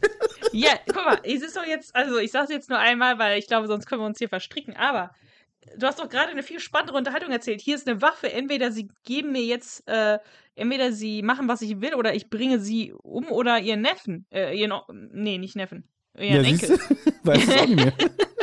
Entweder, ja, sie nehmen jetzt diese Pille und begehen Selbstmord oder ich gehe nach oben und, und bringe ihren Enkel um. Das ist doch spannender als, ja, ich bin hier in Boote, ähm, ja, geben Sie mir mal jetzt hier den Umschlag. Nö, ich will den Umschlag Ihnen nicht mehr geben. Ich habe die Genau. Schnauze voll davon. Ja, Weil- ich bin nur der Bote, geben Sie mir das Geld. Das ist doch sau langweilig. Weil die auch, nee, ich finde die Schauspielerin ist richtig gut, so dass der, der Findste? Dittler sagt, so, Sie schon wieder? Das ist zum Kotzen, ich habe keine Lust mehr. Ja, ich kann auch öfter kommen, wenn Sie wollen. Ja, Ja, habe ich das kein Problem mit. Und dann witzig, ja. so, jetzt Ja. reicht's, ich will Ihren Chef sprechen, Ihren Boss. Ich mag nicht mehr. Ich finde, dass die das gut schauspielern. Ja. Hm. Und hier der Jüdü war jetzt auch nicht der beste Schauspieler. Und der Alte immer nur, wer sind Sie? Nicht den Neffen, nein, nicht den Enkel. Weißt du? Also ganz ehrlich, gut, vielleicht, ich bin manchmal, ich gebe es zu, ich bin manchmal sehr simpel gestrickt. Ja. Hm. Und das ist ein Dialog, wo ich gerne zuhöre, weil das ist, da geht es einfach nur um 1000 Mark in einem Umschlag jeden Monat, Punkt, ne? Und nicht irgendwie, ja, hier, äh, es war im Jahr 1889, als mein Vater, boah, boah kein Bock mehr. Ja, es, gut. es, es tut mir leid, also da geht jetzt wirklich mal die Meinung auseinander. Ich ja, finde, ist ja in Ordnung. ich finde bis jetzt, Punktabzug gibt es halt wirklich mit, dem, mit der Strickzerreißprobe, aber bis jetzt finde ich das Hörspiel Taschengeld für ein Gespenst sehr unterhaltsam. Gut. Äh, kommt jetzt hier noch was dazwischen? äh, Was im Buch? Oder? Ja, es kommen immer mal so Nuancen. Ich kann ja noch mal kurz Okay. weitersprechen, denn Ja. Tim und Karl sind ja wieder Ja. drüben und sagen hier, pass auf, hier, wir, wir haben das Gespräch belauscht, ne? Ähm, und äh, Tim sagt, den Typen, also guck nicht hin, Gabi, Hm. äh, den Typen werden wir jetzt gleich verfolgen. Und Gabi erkennt den ja sogar, ach, das ist doch Kühlschmidt, ja. ja. Und Die weiß schon wieder was. Die weiß schon wieder viel mehr als Tim. Richtig, und auch, äh, das ist eigentlich schön, dass du das so, so, so, so jetzt aufgedeckt hast, weil er wieder, ach, du kennst den, wieder so, äh, ich weiß was, Ja. sie weiß was, was ich nicht weiß, ne? Und dann, kennst du den persönlich? Nee, aber vor drei Jahren war ich mal im Präsidium, da habe ich den gesehen, als er verhaftet wurde. Äh, witzig ist, im Buch umarmt Tim Gabi sehr leidenschaftlich, als er sagt, da kommt gleich hier ein Typ auf dem Fahrrad, guck nicht hin. Und dann wühlt er so richtig sein Gesicht in ihre Haare, damit Kühnschmidt ihn nicht sieht. Ah, Und der okay. fährt so mit seinem Fahrrad vorbei, sieht das verliebte Pärchen und grinst so dumm. okay. genau. Und Ja, Gabi, aber hier auch nochmal, äh, ja, hier, hier nochmal zu, ähm, apropos, ähm, Glockner trennt berufliches und privates, ja, weil nachdem Gabi vor drei Jahren, das heißt, da war sie zehn, gesehen hat, wie dieser Typ verhaftet worden ist, erzählt ihr Vater, naja, der ist Autoknacker, der klaut Autoradios, der hat schon über 200 Radios geklaut. Das war vor drei Jahren, ja. Also das fand ich auch schön, dass Gabi sich das gemerkt hat, diesen Typen von vor drei Jahren, obwohl sie ja dauernd im Präsidium Leute sieht, die da verhaftet worden sind. Und äh, über 200 Radios hat der Mann geklaut. Also das ist schon eine Leistung. Mhm. Ich habe ich hab eine Quizfrage, Anna. Ja. Denn Tim und Gabi rufen ja jetzt so nicht ganz übereinstimmend. Äh, das ist ein Fall für TKKG. Da Ja. Heute, heute würde dieser Jingle kommen. Ne? Mhm. Und ich habe jetzt eine Frage für dich. Nimmt Tim im Buch die Verfolgung alleine auf oder ist Karl dabei? Der nimmt sie alleine auf. Sehr gut. Ja gut, das war jetzt wirklich das einfachste Rätsel der Welt. Was ist das denn? Ja, ja also auch wie blöd hältst du mich? Nee, aber ich musste ja wieder gut machen, weil ich jetzt schon zweimal äh, versemmelt habe. Irgendwie, und Anna, hast du sie erkannt? Also. Na gut, ja, hier gehen Tim und Karl gemeinsam los und verfolgen Kühnschmidt und sehen dann, wie er irgendwo das Geld aus dem Umschlag nimmt und dann den Umschlag wegwirft. Und sie wundern sich halt natürlich, weil Kühnschmidt ja gesagt hat, er sei nur der Bote. Das Geld wäre nicht für ihn. Was halt auch irgendwie, naja. Und dann, ich muss immer bei ähm, ein Bote soll das Geld, soll das, soll das Geld überbringen, äh, muss ich immer denken an drei Fragezeichen Geister Canyon. Weil ein Bote Mhm. soll das Geld überbringen, das sagt der ähm, Eckart Dux, wie ich von dir gelernt habe. Also schön. gut. Und dann äh, sehen. Ich muss hm? noch mal kurz unterbrechen, weil im ja. Buch gibt es an dieser Stelle, als jetzt Tim und Karl die Verfolgung aufnehmen, eine ganz kurze Szene mit Hugo Dittler. Denn man ist jetzt bei dem Telefonat dabei, wenn er jetzt den Detektiv Feske anruft. Wir erinnern uns, dieser komische Spinner, der heißt ja wirklich Feske. Äh, er weiß nämlich, dass Feske nicht ganz astrein vorgeht in seiner Rolle als Detektiv. Und deshalb wendet er sich an ihn. Und nach dem Telefonat schaut äh, der Dittler aus dem Fenster rüber zu Olga, seiner Nachbarin, und schreit vor Schreck auf, als er im Garten Rübe sieht. Oh, ja, klar. Hm. Hm. Aber kann ich gleich spoilern, da wird nicht mehr draus gemacht. Also ist jetzt nicht, dass wir nochmal dabei sind, dass er ihn nochmal entführen und, und hinrichten will, sondern dass er einfach, er hat es mitbekommen. Er hat gesehen, hm. scheiße, äh, mein Plan ist daneben gegangen und denkt sich wahrscheinlich irgendwie, das kann doch nicht sein, ich hab den so gut gefesselt. Ja, da muss ja Superman gekommen sein. das ist, also das ist ja der Vorteil an diesen Taschenbüchern, beziehungsweise auch manchmal der Nachteil. Die richtigen Bücher haben ja manchmal so ellenlange, unnötige Nebenquests, Nebenhandlungen. Ja, ja. Und ja. hier hätte ich mir dann vielleicht auch so das eine oder andere Mal gedacht, irgendwie so, ich kann, da kann ich auch mal kurz spoilern. Ich habe gedacht, im Buch sind wir bei der Szene dabei, hm. wenn dem ähm, Kühnschmidt die Zähne ausgeschlagen werden. Nein. Wir sind in der Szene dabei, wo dem Kühnschmidt die Zähne ausgeschlagen genau. werden. Hm. Nee, ich, hab, ich hätte gedacht, dass irgendwie, der, der kommt zu Hause ja. an, es klingelt und er kriegt eine, eine Faust ins Gesicht. Hm. Äh, nee, das fehlt. Da, da hätte ich eigentlich gedacht, so, oh, da sind wir bestimmt dabei. Das war bestimmt wieder so richtig hm. schön übertrieben geschrieben. Nee, in Anführungszeichen leider nicht. okay. Ähm, ja, und dann sehen sie, wie der Kühnschmidt, also Tim und Karl sehen dann, wie Kühnschmidt in eine Sackgasse geht und dort einen schwarzen Porsche aufknackt. Ähm, und dann sprechen Tim und Karl ihn an. Also Tim, ja, hallo, ne? Und dann ist die nächste Szene. Und dort springen wir zurück zu Gabi und Willi, die immer noch bei Frau Petersen sind. Also langsam frage ich mich, das frage ich mich an einer anderen Stelle später dann auch noch, aber die scheinen ja wirklich einfach den ganzen Tag da jetzt zu verbringen. Ähm, und die beiden essen und vor allem Willi hat sehr großen Hunger, ne? Ähm, und äh, Frau Petersen holt ihm dann auch ein Schinkenbrot und dann sind Gabi und Willi alleine und sehen dann aus dem Fenster, dass Dittler nochmal Besuch bekommt. Und dann gehen sie rüber und horchen. Und sie haben Glück, so. das Fenster ist offen, mhm. können die Unterhaltung belauschen. Und jetzt stell dir mal vor, die wären nicht bei Olga geblieben, dann hätten sie ja. doch dieses schöne Gespräch nicht belauschen können. Ja, gut, hast recht, ne? ja, ja. Sie hätten ja auch sagen können, ja, wir mhm. treffen uns später, weiß nicht, in der Fußgängerzone am Lieblingsbrunnen oder so. Mhm. Ja, aber man muss, also ich finde es aber trotzdem geschickt gemacht, weil Willi nutzt die Gastfreundschaft von Olga sehr aus und wahrscheinlich denkt sich Gabi auch so, Mensch, der Rübe ist so ein süßer Hund, da kann mein Oscar mal ein bisschen mitspielen. Also irgendwie, das hinterfrage ich jetzt nicht. Ja.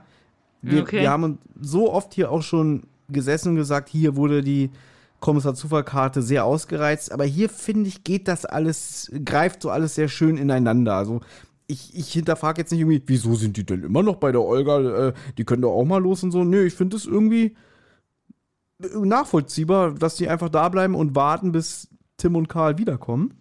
Und ja, wie gesagt, Willi nutzt, sich, nutzt ja hier wirklich die Gastfreundschaft extrem aus, sodass Gabi ihn ja auch unterm Tisch gegen das Schienbein tritt und auch so durch, habe ich mal darauf geachtet, sie redet so durch die Zähne. Man muss sich ja schämen für dich. Das fand ich gut.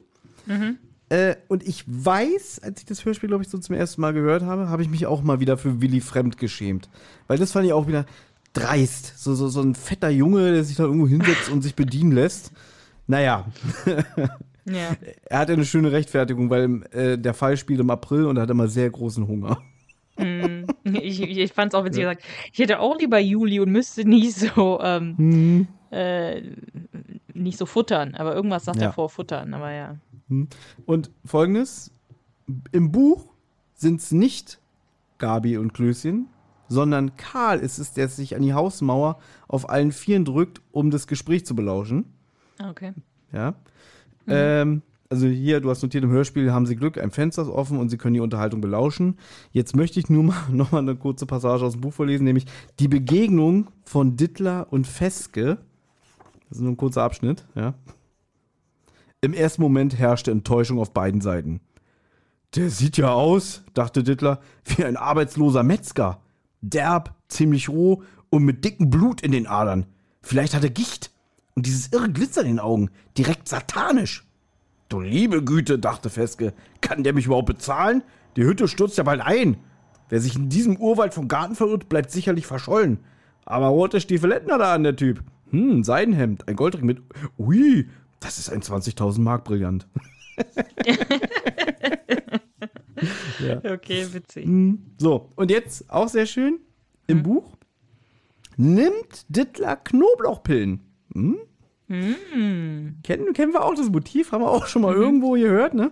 Mhm. Äh, und kurz bevor festgekam, ist ihm eine Schachtel aus den Händen gefallen. Dabei hat er 19 Pillen zertreten. Ja. Oh Gott, okay. Der, der, der festgekommen rein, oh, mir wird schlecht, Fenster auf, Fenster auf. Und dann, und dann sagt er, ja, ich habe eine Knoblauchpille fallen lassen. witzig, ne? Und deswegen, öff, des, deswegen öffnet der Dittler das Fenster. Ah, ja, ich und verstehe. Okay. Ein, Glück für Karl, Schrägstrich, äh, Gabi Willi, weil dadurch kann er das Gespräch belauschen. Okay, gut, aber Aber da muss man erstmal drauf kommen, ne? dass man, man will den Charakter, Charakter irgendwie das Fenster aufmachen lassen.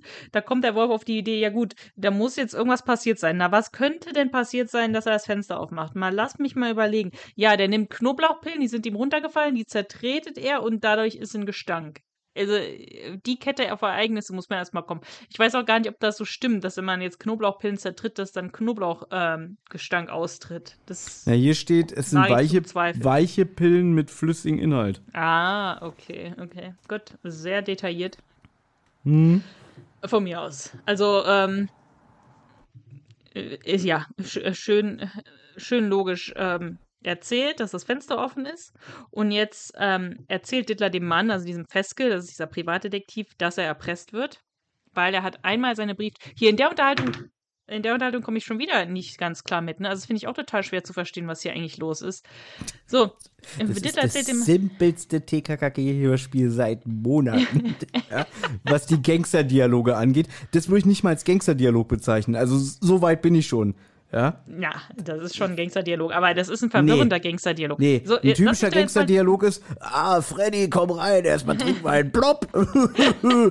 ja? Ja, okay.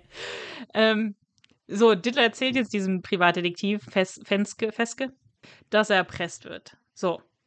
Und zwar hat er einmal seine Brieftasche verloren. In dieser Brieftasche war ein Sparbuch das Auskunft darüber gab, dass Dittler zwei Millionen auf einem ausländischen Konto hat.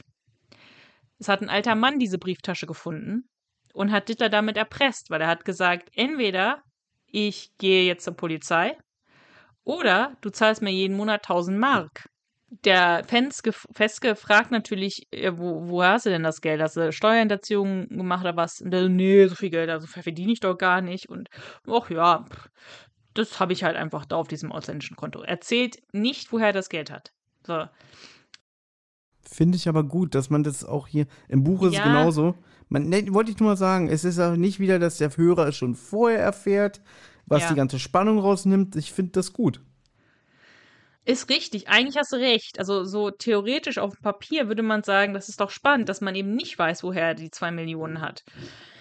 Äh, ja, aber irgendwie äh, komme ich hier durcheinander mit dem Sparbuch und äh, naja, auf jeden Fall äh, sagt der Dittler jetzt, ich habe aber jetzt die Nase voll, ich habe keine Lust mehr, dem die ganze Zeit 1000 Mark zu zahlen. Wie lange soll das denn noch weitergehen? Äh, ich habe es ja schon 18 Monate lang gemacht und ich möchte jetzt, dass du den alten Mann findest, weil der will nicht mit mir reden und ähm, ihm das Sparbuch abnimmst er hat den, den alten Mann damals einmal getroffen, ganz am Anfang, und danach, nie wieder danach, hat er immer nur durch den Boten äh, kommuniziert. Und der Feske sagt dann, gut, ich nehme den Auftrag an, aber ich kriege 10.000 Mark für meine Arbeit. Und Dittler sagt, okay, weil ich habe ja schon dem alten 18.000 gegeben und dann ist wenigstens Schluss. Mhm. Was ich hier ganz immer oft nicht checke, ist, also er kommt ja auch an das Geld nicht ran. Das heißt, er zahlt ja die 1000 Mark aus eigener Tasche und dieses Sparbuch, wo die zwei Millionen drauf sind, da kann er ja nicht zurück draufgreifen. Warum? Weil ja, er das Sparbuch nicht mehr hat, weil er es verloren hat, deswegen? Weil er nicht mehr beweisen genau, genau, kann, weil, es sein ist? Nee, weil, weil der alte Mann besitzt das Sparbuch, wo die zwei Millionen drauf sind. Äh, damit erpresst er ihn ja. Und deswegen diese 1000 Mark jeden Monat, die muss er ja dann von seinem eigenen Geld zahlen und kann er ja nicht von dem Konto nehmen, weil er kommt an das Geld nicht ran. Ach so, der kommt an das Geld nicht ran, weil das Sparbuch sozusagen der Beweis ist, dass es sein Konto ist. Der Beweis und das Druckmittel, genau. Nee, nee, weißt du, was ich meine? Der kann jetzt nicht zur, zur ausländischen Bank gehen und sagen, hey, ich möchte gerne 1000 Euro abheben, weil ähm, er das Sparbuch nicht mehr hat. Verstehst du, was ich meine? Warum kann er nicht Ja. an das Geld ran? So habe ich das immer verstanden. Er kann auch nicht Okay. an das Geld ran. Ja, okay. Das habe ich jetzt so nicht Mhm. verstanden. Na, sonst würde er ja auch nicht so äh, runtergekommen leben. Hm. Na, ich dachte, der lebt eher runtergekommen, weil er kann ja nicht, kommt ja später raus, dass er ja niemandem verraten kann, dass er das Geld hat. Ja, okay, das würde dann auch äh, den Brillantring erklären, den er im Ja. Buch zumindest trägt. Das stimmt. Also du, mei du meinst, du hast es immer so verstanden, er kommt ans Geld ran, muss aber davon immer monatlich 1000 Mark abzwacken für Ja. den Erpresser. Ja. Okay, Aber er hat, natürlich sagt sein. ja später, in irgendwie zwei Jahren oder so, wir können es ja jetzt hier mal kurz sagen, das Geld hat er einen Lottogewinn gewonnen, aber es, er darf niemandem, sa- sagen wir nachher warum, aber er darf niemandem sagen, dass er diesen Lottogewinn hat. Und ich glaube, es wird später gesagt, er wollte sich in zwei Jahren oder so mit dem Gewinn dann absetzen, nachdem sozusagen das alles ein bisschen abgeflaut ist. Ja, das, Also deswegen, glaube ich, lebt, lebt er noch untergekommen, weil die wollen das erst in ein paar Jahren machen, wenn keiner mehr ähm, Verdacht wenn schöpft. genügend, wenn genügend Gras über die Sache gewachsen ist. Genau, ja. Und da gibt's hier, hier gibt's auch eine schöne, eine kleine Nuance aus dem Buch, weil der Dittler hat ja eine Freundin. Ja, Hm. Ja. hier die, die Olga sagt zwar, ich weiß nicht, ob der eine Frau hat, ja, manchmal kommt ja jemand vorbei. Hm. Und äh, von der hängt ein Bild an der Wand. Und Mhm. der Feske schaut sich das Foto an. Es zeigt eine rothaarige Frau mit frechen, aber reizvollem Gesicht. Das Muttermal auf der linken Wange hatte dieselbe Wirkung wie ein hin hingeschminkter Schönheitsfleck. Ihre Frau? fragte Feske. Meine Bekannte. 10.000 Mark, sagte Feske. Den Lies würde ich nicht mal für zwei Millionen hergeben. Ich meine doch mein Honorar. Das ist nicht schlecht, okay. ja, da, da habe ich wirklich gelacht. So nach dem Motto, ja, der, das ist Ihre Frau? 10.000 Mark. Ich verkaufe doch meine Frau nicht. Na gut, also ein bisschen, ein bisschen Moral hat der Dittler schon. Ja, das stimmt. Ne? Äh, apropos verwirrend, das möchte ich auch gerne noch hier unterbringen. Äh, was immer, wenn ich diese Folge höre, vermisse ich eine äh, ne, ne Szene dem Hörspiel. Also ich denke immer, wo ist denn der Typ am Fenster, der diese Wutpille für Hunde äh, erfindet? Und da denk, das, das kommt nämlich in der Folge Der Mörder aus dem Schauerwald vor. Da gibt es ja diesen verrückten Chemiker Norbert Jockel, der irgendwie an einem Atemgift arbeitet, also auch wieder äh, Stefan Wolf at his best, mit dem er die ganze Menschheit vernichten will und testet seine Experimente an seinem Hund. Dem verabreicht er Wutpillen, um das Tier zu einer reißenden Bestie werden zu lassen. Äh, Gabi wird am Anfang der Folge ja auch von dem Hund angefallen und dann kommt ja dieser Sträfling, der geflohen ist, ja, äh, und rettet sie vor dem. Und dieser Jockel, Norbert Jockel, wird von Joachim Richard in dem Hörspiel gesprochen, der ja hier den Dittler spricht, hier den äh, Erpressten. Ja? Und der, der kommt in, in den Mörder aus dem Schauerwald ans Fenster und dann so, haha, meine Wutpille. Also der lacht wirklich so übertrieben wie im Comic. Und dann, bald werde ich sie alle vernichtet haben. Ich muss die Wutpille perfektionieren. Und irgendwie verbinde ich immer mit diesem Hörspiel, denke irgendwie so, ja, aber wo, wo, wo ist der denn jetzt am Fenster und, und rastet so aus, weißt du? Ja. Okay. Wollte ich nur mal sagen, dass ich das immer irgendwie in dieser Folge vermisse. Und dann fällt mir ein, ach nee, ist ein ganz anderes Hörspiel. Okay. Äh, ich habe die Folge schon lange nicht mehr gehört, Mörder aus dem Schauerwald, deswegen habe ich das schon wieder vergessen. Die ist gut. So, wir springen jetzt wieder zurück. Also wir hatten ja hier so ein kleines ähm, kleinen ähm, Cliffhanger, äh, weil Tim ja den Kühnschmidt angesprochen hat. So hier, ähm, was machst du da mit dem Radio, mit dem Autoradio? Und Tim stellt den Kühnschmidt halt jetzt zur Rede. Und das muss ich sagen, ist auch eine sehr schön, muss ich doch sagen, ist eine sehr schöne Szene zwischen Tim und Kühnschmidt, weil Kühnschmidt behauptet, er habe den Wagen nicht aufgeknackt, der wäre offen gewesen, ja. Also man lässt einen Porsche ja auch einfach mal so offen stehen. Und ähm, er wollte das Radio reparieren. Das wäre so ein Tick von ihm. Ne? Und Kühnschmidt sagt halt so, ja, ich bin leidenschaftlicher Bastler, ich wollte das Autoradio reparieren. Und dann sagt Tim, ah, jetzt verstehe ich, du bist der Weihnachtsmann, ehrenamtlich und ganzjährig. Kühnschmidt, ja, so ungefähr so. ne? ja, das finde ich Hm, auch sehr schön. Aber ist geil, stell dir mal vor, er wäre damit durchgekommen. So gedacht, so, weißt du? dass, dass, dass Tim sagt, ja, okay, alles klar. Also, das ist ja wirklich die dümmste Ausrede. Ne? Ja, ja, klar. Ja, gut zu behaupten, ja, ich habe jetzt, ich, ich, ich, muss die Autoradios reparieren. Ich habe da so einen Tick. Äh, woher weiß er denn überhaupt, dass das Radio kaputt ist? Also, das ist ja schon. Na, der Besitzer wundert sich danach immer, dass es noch besser funktioniert. Ja, genau. Aber gut, das war schön. Das war Tim wieder in Hochform. Und Tim gibt, über, äh, gibt ihm jetzt ein paar Optionen und sagt: entweder ich übergebe dich der Polizei oder du beantwortest ein paar Fragen für mich. Und ich frage mich eigentlich jetzt hier, ist danach Kühnschmidt dann außen vor? Also ist der raus aus dem Schneider? Also geht der nicht mehr, wird er nicht mehr ähm, überführt? Aber auf jeden Fall fragt Tim ihn, was hat es denn mit der Sache mit Dittler auf sich? Und Kühnschmidt sagt halt schon wieder, das ist halt, was ich so ein bisschen nervig finde. Ich weiß von nichts, ich weiß nicht, worum es geht. Ich bin doch nur Und der dann, Bote. Ich bin nur der Bote, ja. Und dann verrät er sich aber, äh, auch in einer recht dämlichen Art, und sagt, ja, der Alte ist halt schon tot. Ja, warum verrätst du das denn, Junge? So, und dann sagt er, dieser alte Mann, der heißt Norbert Hagen, hat ihn mal beim Autoknacken erwischt, so wie Tim jetzt. Hat ihn dann als Boten angeheuert. Aber schon nach dem ersten Mal, wo er das Geld abgeholt hat und ihm dann überreichen wollte, lag der alte Mann tot in der Wohnung. Und Knutschmidt hat sich einfach gedacht, ach, ich gehe einfach trotzdem jeden Monat dahin und hole das Geld ab und sag einfach nichts.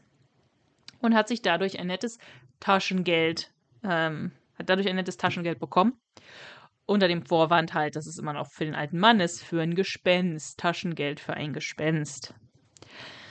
Und Kühnschmidt sagt halt noch, naja, der einzige Erbe ist eine Enkelin, die er noch hat.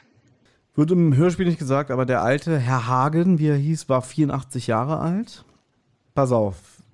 Hm. Im Buch verspricht ja Kühnschmidt, genau, also eigentlich ist die Szene zu Ende, dass er sagt hier, äh, ja, der hat ja noch eine, eine, eine Enkelin oder keine Ahnung, sie ist glaube ich die Enkelin, ne? Das war der Opa. Ja, ja. Petra ist die Enkelin. Ja, Petra. Die heißt Petra. Petra. Ein, ein steiler Zahn, aber den, äh, die durfte ich nicht kennenlernen. So ungefähr. Mm, mm, Und Tim mm. sagt ja auch, ich kenne Kommissar Glockner, kennst du den auch? Ja, der hat mich damals in die Mangel genommen. Feiner Kerl, ja, der, der wollte ja. mich aufbauen. ich finde immer so witzig. Immer die Verbrecher lieben Glockner. Ja, weil der, der, der Glockner ist halt gerecht, ne? Ja, ja. Und äh, er sagt ja dann, pass auf, das ist mein Ziehvater, ich bin ganz dicke mit dem. Also, wenn irgendwas ist, wenn ich nochmal mitkriege, hier wurden irgendwie Autoradios geklaut oder so, dann, dann komme ich mal mhm. vorbei, ne? Mhm. Und jetzt verspricht Bu äh, Kühnschmidt sowohl im Hörspiel, aber auch ausführlicher im Buch, dass er keine Brüche mehr macht. Denn wozu auch? Er arbeitet doch schließlich als Blumenzwiebel-Kulturfacharbeiter in der Gärtnerei.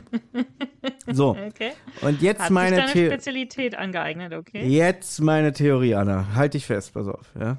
Mich Michael Lott, ja, spricht hier den Kühnschmidt. Kühnschmidt hat bestimmt in dieser Gärtnerei Totenblume kennengelernt, ja. Ja. Hat ja. dessen Identität später übernommen und deswegen spricht er in der große Kuhfolge 200 den Totenblume. Nicht schlecht, nicht schlecht. Ja. Es, es, da kann es keine andere Meinung geben. Das, deswegen. Ja, jetzt, jetzt wird ein Schuh draus. Okay, okay, okay. Ja. okay. Krass, oder? Mhm. Dann wissen wir jetzt, was passiert ist. Jetzt wissen wir die Backstory vom Totenblume. ähm. ich, ich helfe gern. Ja. Na, Tim und Karl gehen jetzt wieder zurück zu Frau Petersen, weil Gabi und Willi immer noch da sind. Also ganz ehrlich, wie lange kann man eigentlich bei einer fremden Frau sein? Und ähm, geben sich jetzt gegenseitig. Aber die Frau ist überhaupt nicht mehr zu hören, also die kommt nicht mehr vor, sprechertechnisch. Ähm, doch, doch, doch, doch, die verabschiedet sich. Ah, okay, gut. Genau, die, äh, die sagt noch zwei, drei Sachen. Die sagt, weil Tim sagt, so, jetzt ist hier Feierabend, wir müssen weiter. Äh, ja. Äh, wir müssen Stimmt, ein, ein die Verbrechen. Sagt, geht nicht, ne? Die sagt, bleib doch noch hier. Ja, noch besser. Aber Stimmt. Klößchen hat doch noch Durst, ja? Ja, ja, dann, ich brauche noch Kakao, ja. ja, ich krieg jetzt hier eine volle Karaffe Kakao von der Olga, ne? Ja, und dann, ja, ja, und dann platzt du wie ein äh, Ballon und das geht doch nicht. Ja, und dann sagen sie Tschüss und sie sagt dann, ich hab euch zu danken. Also die sagt schon noch was. Mhm. Ja, Gott, hast recht, hast recht, sorry. Aber sie geben sich jetzt sozusagen gegenseitig ein Update, ne? Also Gabi und Willi erzählen, was sie da ähm, belauscht haben, was beim Ditlab passiert ist. Und Tim und Karl ähm, geben das Update zum Kühnschmidt. Aber was halt noch fehlt, sind, was ist jetzt hier eigentlich los, ja? Also warum diese Erpressung dem Dittler? So. Und Tim fragt so, na, glaubst du, dass dieser Privatdetektiv, dieser Feske, den der Dittler engagiert hat, gewalttätig sein kann? Und Gabi so, ja, vom Aussehen her, ja. so. Und ähm, dann will Tim jetzt Kühnschmidt waren. Also irgendwie ist er jetzt dicke mit dem und sagt, ja, egal, Verbrecher hin oder her, wir müssen ihn warnen, weil der Dittler will jetzt bestimmt zum Kühnschmidt. Aber um sagt er halt- nicht, auch Erpresser sind Menschen? Also hier Ja, kommt mal wieder so, ja. so ein kleiner Wandel bei Tim, den er ab und zu mal hat. Ja, aber was ich schön finde, ist, dass er den Kühnschmidt jetzt auch immer duzt. Also ich weiß nicht, wie alt der ist. Ich kann mir jetzt nicht so genau. äh, Ich glaube, der ist halt nur ein bisschen älter als TKKG Der wahrscheinlich. ist ne? 20, steht doch Ja, okay. im Buch. Und er hat Ja, ihn vorher nicht gesiezt, er hat ihn auch vorher schon geduzt. Ja? Ja. Ah, okay. Ja, ich merke schon, du hast wirklich äh, sehr Stimmt, du aufmerksam bist der. Weihnachtsmann. Ne? Ja, ja, gut, okay, der hat den Ja. Gut. Auf jeden Fall, ich finde es aber hier sehr schön, weil der Typ, der ruft den Kühnschmidt an und sagt, ich muss dich warnen. Und dann sagt er, ja, der war schon da, hat mich vermöbelt. Und dann sagt er, zwei Zähne raus, Mann, geh zum Arzt. Der besser. Das ist, das ist halt so, das ist so ein typisches Ding, was man auch so aus Filmen kennt. Mhm. Wenn jemand telefoniert und eigentlich nur die Sätze von der anderen Person äh, wiederholt. Ja, Kühnschmidt, ja. ich muss dich warnen. Was? War schon da? Wie? Ja. Tür aufgebrochen? Baseballschläger? Zwei Zähne raus? Mann, geht zum Arzt, so ungefähr. Deswegen, äh, was ich krass fand, im Buch sagt Kühnschmidt, ja gut, der hat Schmerzen, da sagt er noch zu Tim am Telefon zum Schluss, bitte schlag ihn tot. Okay, krass. Das fand ich krass, ja. Ja, weil er weiß, was Tim drauf hat, ne? Ja, und genau, sie wollen jetzt zu der Enkelin, die Petra, ja, die von dem alten Mann, von dem Herrn Hagen. Sie glauben nämlich, dass der Privatdetektiv, der hat jetzt die Infos aus äh, Kühnschmidt rausgeprügelt, auf dem Weg zu ist. Und ich mach gleich weiter, weil, pass auf, pass auf, ne? Jetzt machen sie sich auf den Weg zu der Adresse von dem alten Mann und treffen dort auf eine Nachbarin, die wird auch schon wieder im Buch ein bisschen, ja, so, so eine schlurfige Frau, die irgendwie ein bisschen ungepflegt aussieht und da gerade irgendwie den Müll entsorgt, ja, so ungefähr. Äh, auf die treffen sie, ne? Von der erfahren sie auch nochmal, dass der Mann tot ist. Und jetzt ist es soweit. Na, Anna, hast du sie erkannt?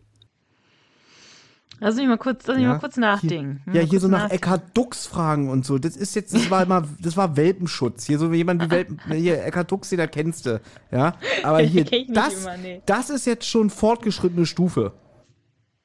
Ja, ich, ich, Gott, ich weiß es. Nee, hier kenne ich nicht. Hätte ich nicht erkannt. Na gut, zum Trost kriegst du trotzdem ein Stück von meiner Schoko ab. Das war Hansi Jochmann. Die kennt man unter anderem als deutsche Synchronstimme von Jodie Foster. Ja, das, wo soll ich das denn wissen? Was ist das denn für Fragen? Was hat sie denn bei TKKG noch gesprochen, ist die Frage. Oder bei drei Fragezeichen von mir aus. Oh, bei drei Fragezeichen hat sie in Folge 59 giftiges Wasser mitgesprochen. Sie hat bei Folge 85 Feuerturm mitgesprochen. Sie hat bei der Neufassung der bedrohten Rentsch Folge 33 mitgesprochen. Und äh, wir haben festgestellt, wir haben giftiges Wasser besprochen, wir haben Feuerturm besprochen. Äh, bei Schüsse aus dem Dunkeln spricht sie auch mit und wir haben festgestellt, also als Hörspielsprecherin ist ihre Leistung nie so gut. Hier ist immer okay, hier bei TKG, aber drei Fragezeichen waren wir uns eigentlich immer am Ende einig, gar nicht mal so gut, ja. Okay. Deswegen als Jodie Als- Foster, Jodie Foster ist sie okay, passt vielleicht auch zu der Rolle, ich weiß es nicht, ne? Äh, und Anna, du hast ja mal in Deutschland gelebt. Du wirst ja auch bestimmt mal sowas gesehen haben wie das Schweigen der Lämmer auf Deutsch, oder? Nein. Na, okay, gut. Aber selbst wenn ich mal irgendwas früher auf Deutsch geguckt habe, kann ich dir doch jetzt nicht sagen, wer, wer da die Synchronrolle ist. Nie, nie, weiß ich überhaupt gar nicht, weiß ich noch weniger Ja. als bei den Hörspiel, Hörspielen. ähm, als ich hier diese Folge, die Notizen gemacht habe, habe ich ja gesagt, habe ich zwischendurch Schlag den Rab geguckt. Und dann war ein Spiel Stimmen erkennen. Und dann habe ich sogar gedacht, oh, vielleicht sollte ich das mit, mit dir spielen. Aber das, ähm, ich weiß nicht, ob das, ob das zu schwierig ist oder nicht, weil das Problem ist halt, der Rab erkennt es auch relativ schnell und dann hast du nicht so viel zu hören. Aber das war, waren halt einfach deutsche Schauspieler, Prominente, nicht unbedingt nur Schauspieler, auch Prominente einfach. Und die haben dann da so eine Weihnachtsgeschichte vorgelesen, da musste man immer Mhm. nur die Namen erkennen. Das ist kein Problem für mich.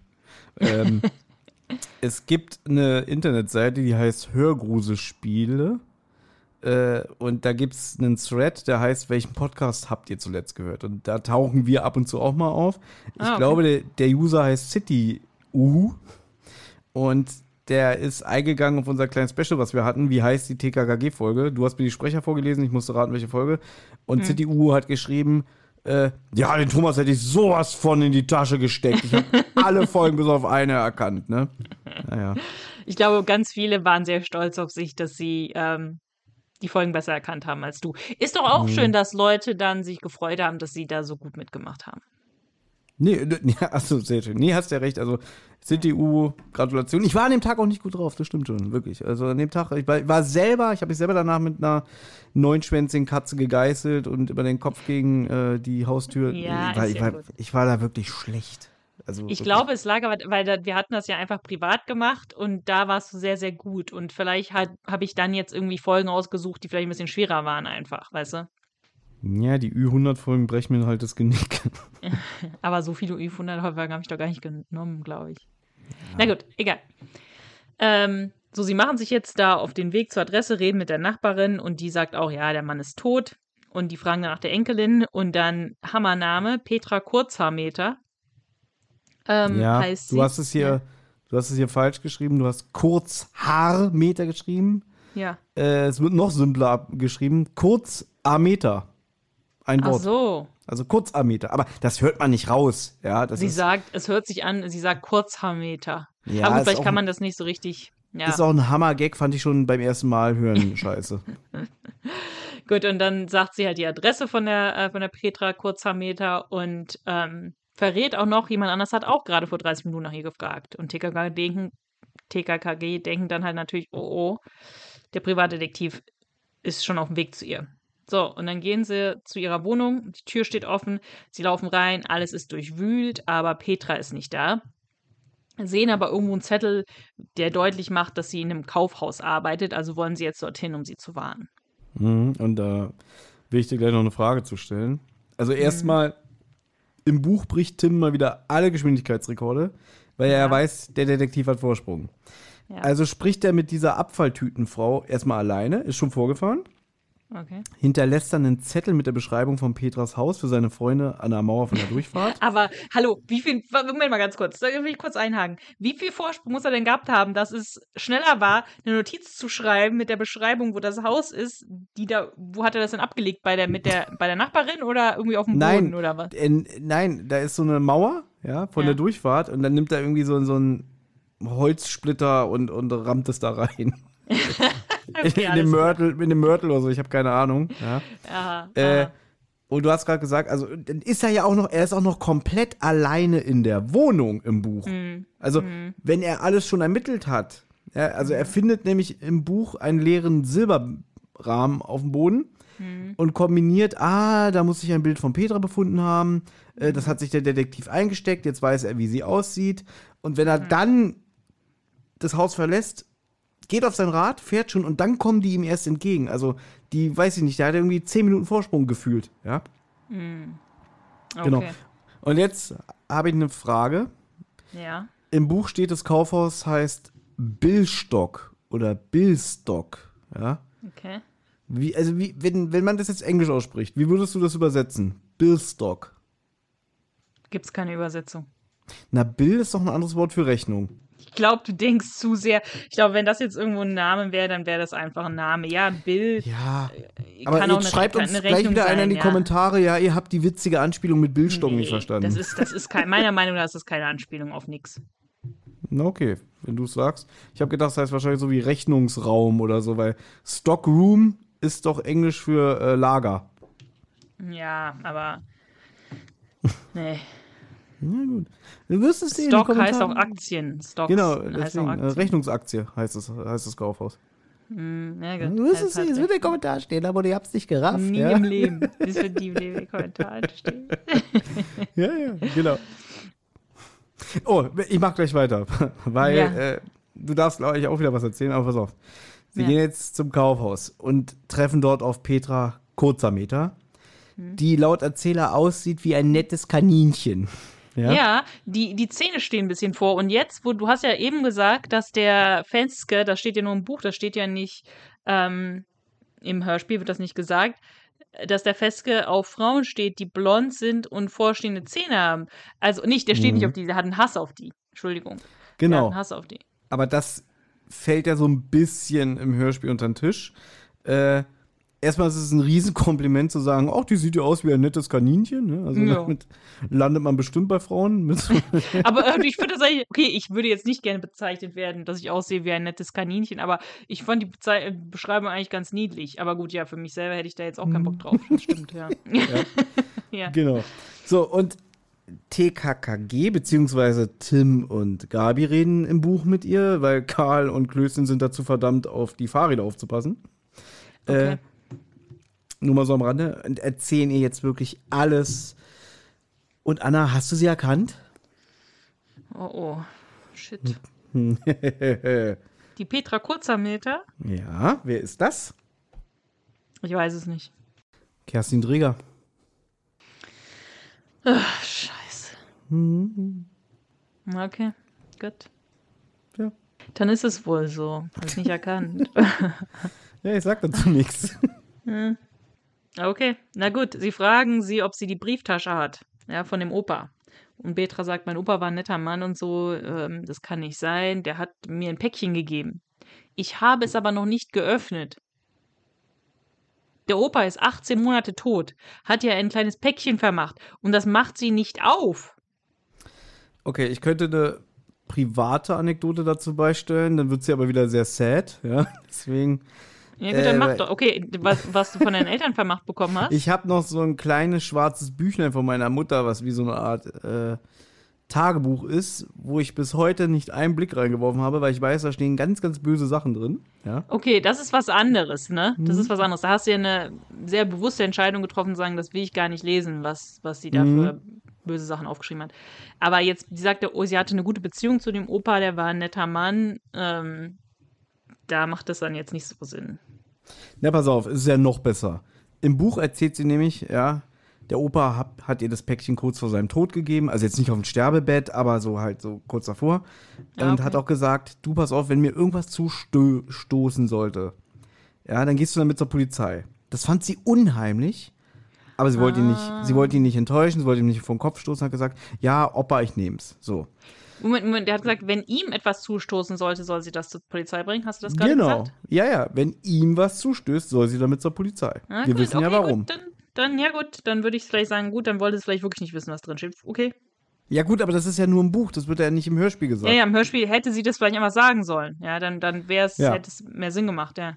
Genau, und jetzt geht's eigentlich wieder Buch und Hörspiel überein, weil denn als er starb, hat sie sich nicht getraut, das Päckchen zu öffnen. Ja, und dann wird im Hörspiel auch gesagt, dass sie das Päckchen allerdings nicht in ihrer Wohnung hat, sondern bei ihren persönlichen Gegenständen. Und die befinden sich ja bei ihrer Freundin Marlene Lotz, bei der sie nämlich derzeit wohne, da die beiden abends Zwinker Zwinker gemeinsam Französisch lernen. Ja? Äh, da habe ich auch so gedacht, okay, du hast Monsterschiss in dieses Päckchen zu gucken, das ist dir unheimlich, aber du schleppst es überall mit hin. Das fand ich dann wieder auch ein bisschen doof. Na gut, TKKG sagen ja jetzt, okay, wir glauben, dass dieser Privatdetektiv dir auflauern wird, wenn du ähm, Feierabend hast. Also ähm, holen wir dich ab nach deiner Schicht. Und das musst du mir jetzt eigentlich erklären, weil ich jetzt hier nicht ganz verstehe, was los ist. Petra sagt halt, ja, ich glaube, wir sollten lieber mal die Polizei rufen und TKKG sagen, das haben wir schon gemacht. Äh, Kommissar Glockner ist, ein, ist der Vater von Gabi. Und dann sagt sie irgendwie sowas, ja, dann habe ich ja Polizeischutz. Und Klößchen sagt dann so, naja, sie stehen unter unserem Schutz, was noch besser ist oder so. Und dann in der Szene danach direkt regt sich Gabi auf, dass Tim so getan hätte, als ob Petra Polizei, Polizeischutz bekäme. Und dass er die Frau in die, in die Irre lockt und so. Und das ist eigentlich eine viel zu große Verantwortung für, für Tim und sowas. Aber ich check sie nicht so ganz, weil er, er hat doch gar nichts vom Polizeischutz gesagt, das hat sie selber einfach nur gesagt. Also, ja. Also im Buch lügt er sie ein bisschen so an, weil sie gehen ja eigenmächtig in das Kaufhaus und sie ist halt total verängstigt und dann sagt er auch, keine Sorge, äh, alle sind da, die Polizei, der Staatsschutz, die Kavallerie, Ah, okay, die stehen alle okay. draußen und wir sind da. Also schmückt er Okay. das so ein bisschen aus. Und man muss dazu sagen, er macht sich hier mehr als wichtig.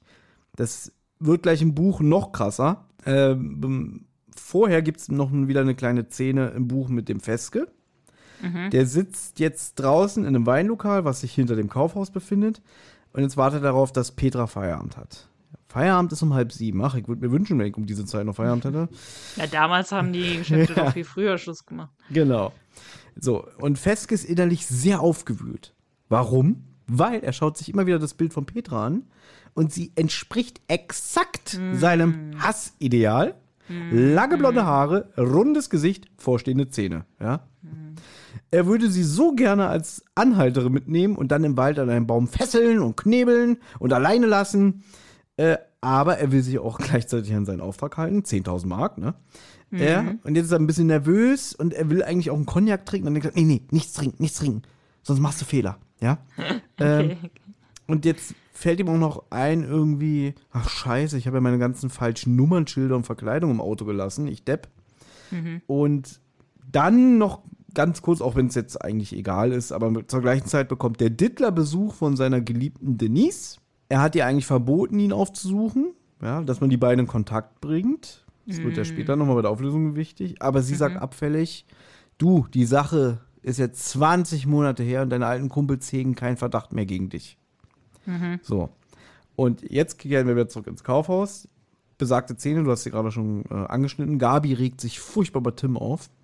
Ja. Was, was der für Lügengeschichten aufzählt. Ne? Aber Tim ist so wieder in der Rolle drin. Nein, das ist unser Fall, das ist unsere Rolle. Und Gabi pocht halt sehr darauf, ja, wir können hier nicht allein die, die Verantwortung übernehmen. Ja. Also im Hörspiel sagt äh, Tim oder so, ja, wir haben das schon übernommen, die Polizei ist schon informiert. Das ist einfach eine Lüge. Ich habe im Hörspiel einfach Tim geglaubt. Ich habe gedacht, vielleicht haben sie einfach, weißt du, off-camera sozusagen, ja, haben sie die Polizei ähm, informiert, aber haben sie gar nicht. Haben sie nicht. Und sie versucht ihm ja auch ins Gewissen zu reden, dass er sagt so, die Verantwortung ist zu groß. Und er, Zitat, für mich ist die Verantwortung nicht zu groß. Und dann sagt er zu ihr, warum sagst du das immer wieder? Also, weil sie ja immer wieder wieder Wort hat. Und da dachte ich Ja. auch so, was ist denn jetzt mit ihm los? Also, Ja, der das ist, der ist total beleidigt, dass äh, Gavi anscheinend nicht so viel äh, Vertrauen in ihn hat, ne? Auch weil Ja. sie vorher auch alles wusste und so und der will sie jetzt sich mal wieder aufspielen, weil ja, sag ich mal, physische Stärke ja seine, seine Stärke ist. Und da bewundert ihn Gabi auch nicht und da ist er jetzt, äh, ja, sehr in seinem Ego gekränkt. Genau. Warum sagst du das immer wieder? Warum, gibst du Widerworte? So ungefähr, ne? Ja. Und sie sagt, weil hier im Kaufhaus, ich habe sie schon gesehen, da hinten steht eine Polizistin, die ist ja undercover unterwegs. Ich, ich kenne die, das ist Sabine Weber, arbeitet unter meinem Vater. Äh, und die gibt seit einiger Zeit den Lockvogel für den Typen, den Spinner, der die Anhalterin entführt. Wie gesagt, ist im Buch kurze Szene drin. Ähm, jetzt spricht Gabi sie an. Ne? Ach, hallo Gabi. Ja, du bist doch der Vater von, von Herrn Glockner. Mensch, was macht ihr denn hier? Das ist doch der Vater von Herrn Glockner. Oh, Entschuldigung, die Tochter von. Das to Tochter, die Töchterlein. So. Ja, und, und Gabi setzt sie jetzt in Kenntnis, weil sie denkt, ihr seid doch bestimmt privat unterwegs, ne? Schön wert, aber. Und dann weihen sie sie ein. Im Buch ist dieses Gespräch natürlich mal wieder ausführlicher. Hier kommt auch Tims Arroganz deutlich mehr zum Vorschein, ja. Ah, und okay, okay. Die Sabine droht ihm sogar scherzhaft, ich leg dir gleich Handschellen an, wenn du so weitermachst. Ne? Okay. Und er, er erlaubt ihr großzügig bei der Sache mitzumachen. Ne? ja? Zitat. Ich hoffe, Sie stehen uns nicht im Weg, wenn es ernst wird. Wir Jungprofis, wir Jungprofis können auf Neulinge keine Rücksicht nehmen. Ne? Witzig, Neulinge. Das ist eine Polizistin, die arbeitet bei der Kriminalpolizei.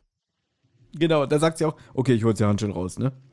Okay. Und dann sagt er so, ich gehe jetzt zum Personaleingang, ist gleich halb sieben, im Buch kommt auch die Durchsage, lieber Kunden, bitte verlassen Sie das Gebäude. ne? Und äh, er sagt so, wenn der Festge nicht ganz so dämlich ist, dann wird er schon da draußen lauern, ne? Und äh, Sabine hakt sich dann noch so bei ihm ein, so, ja, darf ich mitkommen, ne? So nach dem Motto, er übernimmt alles wieder, ne? Und Gabi weist ja in der Zwischenzeit an, und du gehst jetzt zu Karl und Klößchen, um die zu informieren. Okay. Das ist super, wirklich. Und dann warten sie jetzt auf Petra am Personaleingang oder Ausgang, wie auch immer. Und dann plötzlich, äh, ja, die Polizistin, wie heißt sie nochmal? Sabine Weber. Okay. Und die Sabine erkennt jetzt auf einmal, Moment mal, ich kenne doch den Privatdetektiv da, den ihr ne, auflauern wolltet. Der hat mich heute als Anhalterin mitgenommen, sah aber ganz anders aus. Der war verkleidet mit Perücke und so weiter. War super merkwürdig, aber hat mir nichts getan, hat mich dann doch einfach rausgelassen, wo ich rausgelassen werden wollte. Sie meint so, vielleicht hat er was geahnt. Und ähm, sie verfolgen also jetzt den Privatdetektiv, wer die Petra verfolgt. Und dann, als er die Petra überfallen will mit Chloroform, greift Tim halt ein. Und der sagt auch gar nichts mehr. Ähm, und die Polizistin kann ihn dann verhaften, die Sabine. Und das, ja, die Polizistin ruft dann irgendwie einen Streifenwagen, wo ist ein Telefon, ja, keine Ahnung, wo, wie sie das, wie sie den Streifenwagen jetzt anruft. Ich wundere mich, dass der Feske sich halt überhaupt nicht wehrt und auch nicht sagt, Moment, was ist denn hier los? Oder, ne, Mm, ja. man, Im Hörspiel hört man es, aber da kommt es nicht so gut rüber. Also erstmal, äh, im Hörspiel sei es schon im Buch. Also Mhm. erstmal im Buch kämpft Feske immer noch mit seinen inneren Dämonen. Ne, nach dem Motto, oh, es ist das ideale Opfer. Und dann Mm, beschließt okay. er, na, ich kann ja erst die Informationen von ihr rauspressen, wo ist das Sparbuch? Und dann werde ich sie mit Chloroform betäuben und in den Wald verschleppen. Also das Angenehme mit dem Nützlichen verbinden. ja. Ja. Und ja. er, wenn sie dann im Buch schon an der Haustür steht, kommt er von hinten und hat diese Chloroformflasche schon in der Hand und will sie betäuben. Ja. Und Tim kommt dann wieder angespurtet und tritt ihm so in die Kniekehle, dass der zusammensackt und dabei lässt er das Chloroformfläschchen fallen. Das hörst du auch im Hörspiel, das fällt runter. Okay. Und Tim sagt dann auch so, oh, schnell weg, das ist Chloroform. Und weil er dann genau mit seinem Gesicht neben dieser zerbrochenen Flasche liegt, wird er betäubt. Ach so. Okay, gut. Na, von mir aus. Ja. Nicht, Und nicht, nicht schlecht gelöst. Hier könnte das Hörspiel eigentlich zu Ende sein. Ach nee, da war ja noch was. Genau, weil wir wissen ja immer noch nicht, warum der Dittler die zwei Millionen auf diesem ausländischen Konto hat. So. Und Tim äh, will das jetzt klären. Und zwar geht er jetzt zu Dittler und sagt: Hier, ich bin Kollege hier von dem Privatdetektiv Feske, das ist mein Chef. Besser, genau. Festgebildet junge Detektive aus. Haben Sie bestimmt Ah. schon gehört, oder? Sagt er das im Hörspiel auch so, ja? Nee, im Buch. Also Also im Buch, okay. im, Bu im Buch sagt er, ja, Sie haben es bestimmt schon gehört, ich bin Kollege von Feske, der bildet ja junge Detektive aus. Ja, okay. Und ähm, er hat jetzt ein paar Neuigkeiten. Und Dittler bittet ihn rein und seine Freundin Denise ist auch da. Und Tim erzählt ihm jetzt eigentlich alles vom Kühnschmidt. Ne? Also der Kühnschmidt hat sie weiterhin erpresst, obwohl der alte Mann schon längst tot ist. Das Sparbuch war bei der Enkelin. Wir konnten das Sparbuch holen. Und Tim sagt jetzt natürlich weiter, naja, der Feske ist aber immer noch interessiert daran, woher haben sie denn überhaupt das Geld? Und er hat eine Vermutung. Und zwar wurde vor zwei Jahren ein Geldtransporter überfallen. Zwei Millionen wurden geklaut und es gab zwei Tote. Mhm. Und pass auf, hier möchte ich gerne Hauke von der TKKG-Site zitieren. Der hat da nämlich auch wieder eine Rezension zu dem Buch geschrieben. Dieser Fall hat es in sich. Der Titel wird in der Mitte und am Ende der Geschichte genannt. Einmal als TKKG herausfinden, was Sache ist, und einmal als Tim mit einer unglaublichen List ein Verbrecher hinters Licht führt. Dabei ist besonders faszinierend, wie Tim sein Lügenmärchen aus dem Fernsehen äh, zieht, das im Hintergrund läuft. Also, und dann schreibt er hier weiter, das funktioniert wie in dem Film Die üblichen Verdächtigen, habe ich nie gesehen, ja, weil Ich auch nicht. im Buch auf der Mattscheibe sieht man halt äh, so einen Geldtransport und die, der, der den Geldtransport überfällt, in dem Film erschießt gerade drei Menschen. Und er erzählt es halt dann einfach. äh, Also, und die merken das nicht. Die, die hängen den an den Lippen, oh mein Gott, äh, was erzählst du da? Ne? Und der guckt einfach mal so auf den Fernseher, ja, und das, das ist passiert, ne? Ach so. Im Hörspiel schaltet Denise den Fernseher aus. Und apropos Fernseher, pass auf, hier wieder der, der, der Mann mit dem absoluten Gehör, ja. Denn im Hintergrund kann man die Stimme von Wolfgang Völz hören. Also hier, Captain Blaubeer. Und der Ausschnitt, der da abgespielt wird, stammt aus dem Hörspiel A Nightmare on Elm Street 3, Freddys Rache. Das ist nämlich die Sequenz mit dem Biologieunterricht. Und jetzt wirst du sagen, das hast du bestimmt irgendwo im Internet gelesen. Nein, das habe ich rausgehört, weil ich habe ein Halloween-Special über diese ganzen Hörspiele gemacht. Also, Ja? Nicht schlecht. Ja. Gut. Äh, okay, das, das fand, fand, hat mich auch noch sehr. Ich dachte, Tim hätte da die Wahrheit gesagt und es gab tatsächlich so einen Geldtransporter, der überfallen wurde und es zwei Tote gab. Aber Nee, nee, das ist ja, das ist ja die Räuberpistole, die er ihm aufbindet, damit er mit der Sprache mit der rausrückt. Wahrheit rausrückt, okay. Und Dittler sagt dann halt, damit habe ich nichts zu tun. Ich habe mit einer Tippgemeinschaft immer Lotto gespielt. Ich habe aber von Anfang an immer die Scheine auf den Namen von der Denise, von meiner Freundin, ausgestellt, weil im Falle eines Falles wollte ich das Geld nicht teilen. Und da hat er tatsächlich gewonnen. Zwei Millionen. Aber konnte natürlich der Tippgemeinschaft nicht sagen. Die haben natürlich gesehen, dass die ihre Zahlen gewonnen haben. Und Dittler hat dann behauptet, oh, den Schein habe ich gar nicht abgegeben. Und dann musste er, also Denise eher, ne, ist ja auf Denises Namen, musste er das Geld in, ein, in einem Auslandskonto aufbewahren. Und dann halt jetzt im Moment kann er es noch nicht nutzen, aber in ein paar Jahren wollte er sich dann irgendwie absetzen oder so mit Denise. Und so, jetzt stellt sich heraus, okay, dadurch hat er dieses Geld, ähm, dadurch hat er diese zwei Millionen auf diesem Sparkonto irgendwo in der Schweiz oder Österreich oder so. Und dann stellt Tim ihm noch eine Falle und das finde ich auch eine sehr, sehr ähm, krasse Szene eigentlich, weil das Tim halt sehr, sehr gut schauspielt, aber es ist richtig heftig, weil Tim sagt dann auch noch, ja, ich habe übrigens noch gehört, hier, wissen Sie, was man rumerzählt, dass Sie den Rübe auf die Schienen festgebunden haben. Und er sagt das auch so, ja, ja, ich habe gehört, sie haben mir den Hund umgebracht und so. Ne? Ich bin selber auch Hundesser. Ich habe schon drei Hunde umgebracht mit irgendwie vergiftetem Fleisch. Und so mega gut geschauspielt, aber es ist schon echt unangenehm, das so zu hören, finde ich. Und dann, und Dittler auch, also der spielt es auch da sehr gut, so, oh, ja, natürlich, das war ich und so, und boah, krass. Mhm. Und dann auf einmal Tim so, du widerwärtiger Hundequäler. Und ähm, sagt dem Dittler dann, wenn du noch einmal irgendwie einem Hund irgendwo ein Haar krümmst, ich werde dich mein Leben lang im Auge behalten und ähm, werde dir dann eine Tracht Prügel ver verpassen oder so. Und die Kripo ist zu dieser ganzen Zeit draußen und dann kommt rein und verhaftet den Dittler. Mhm. Das ist ein interessanter Plan, ne? Das, also das mhm. muss ja auf Tims äh, Mist gewachsen sein. Passen Sie auf, Frau, Frau Weber. Also Glockner taucht ja im Hörspiel nicht auf ich gehe rein, ich erzähle ihm einfach irgendwas vom Pferd und sie lauschen und wenn er dann gesteht, kommen sie rein. Also es ist ja mal wieder wirklich sehr riskant, was er da macht. Ja, sicher.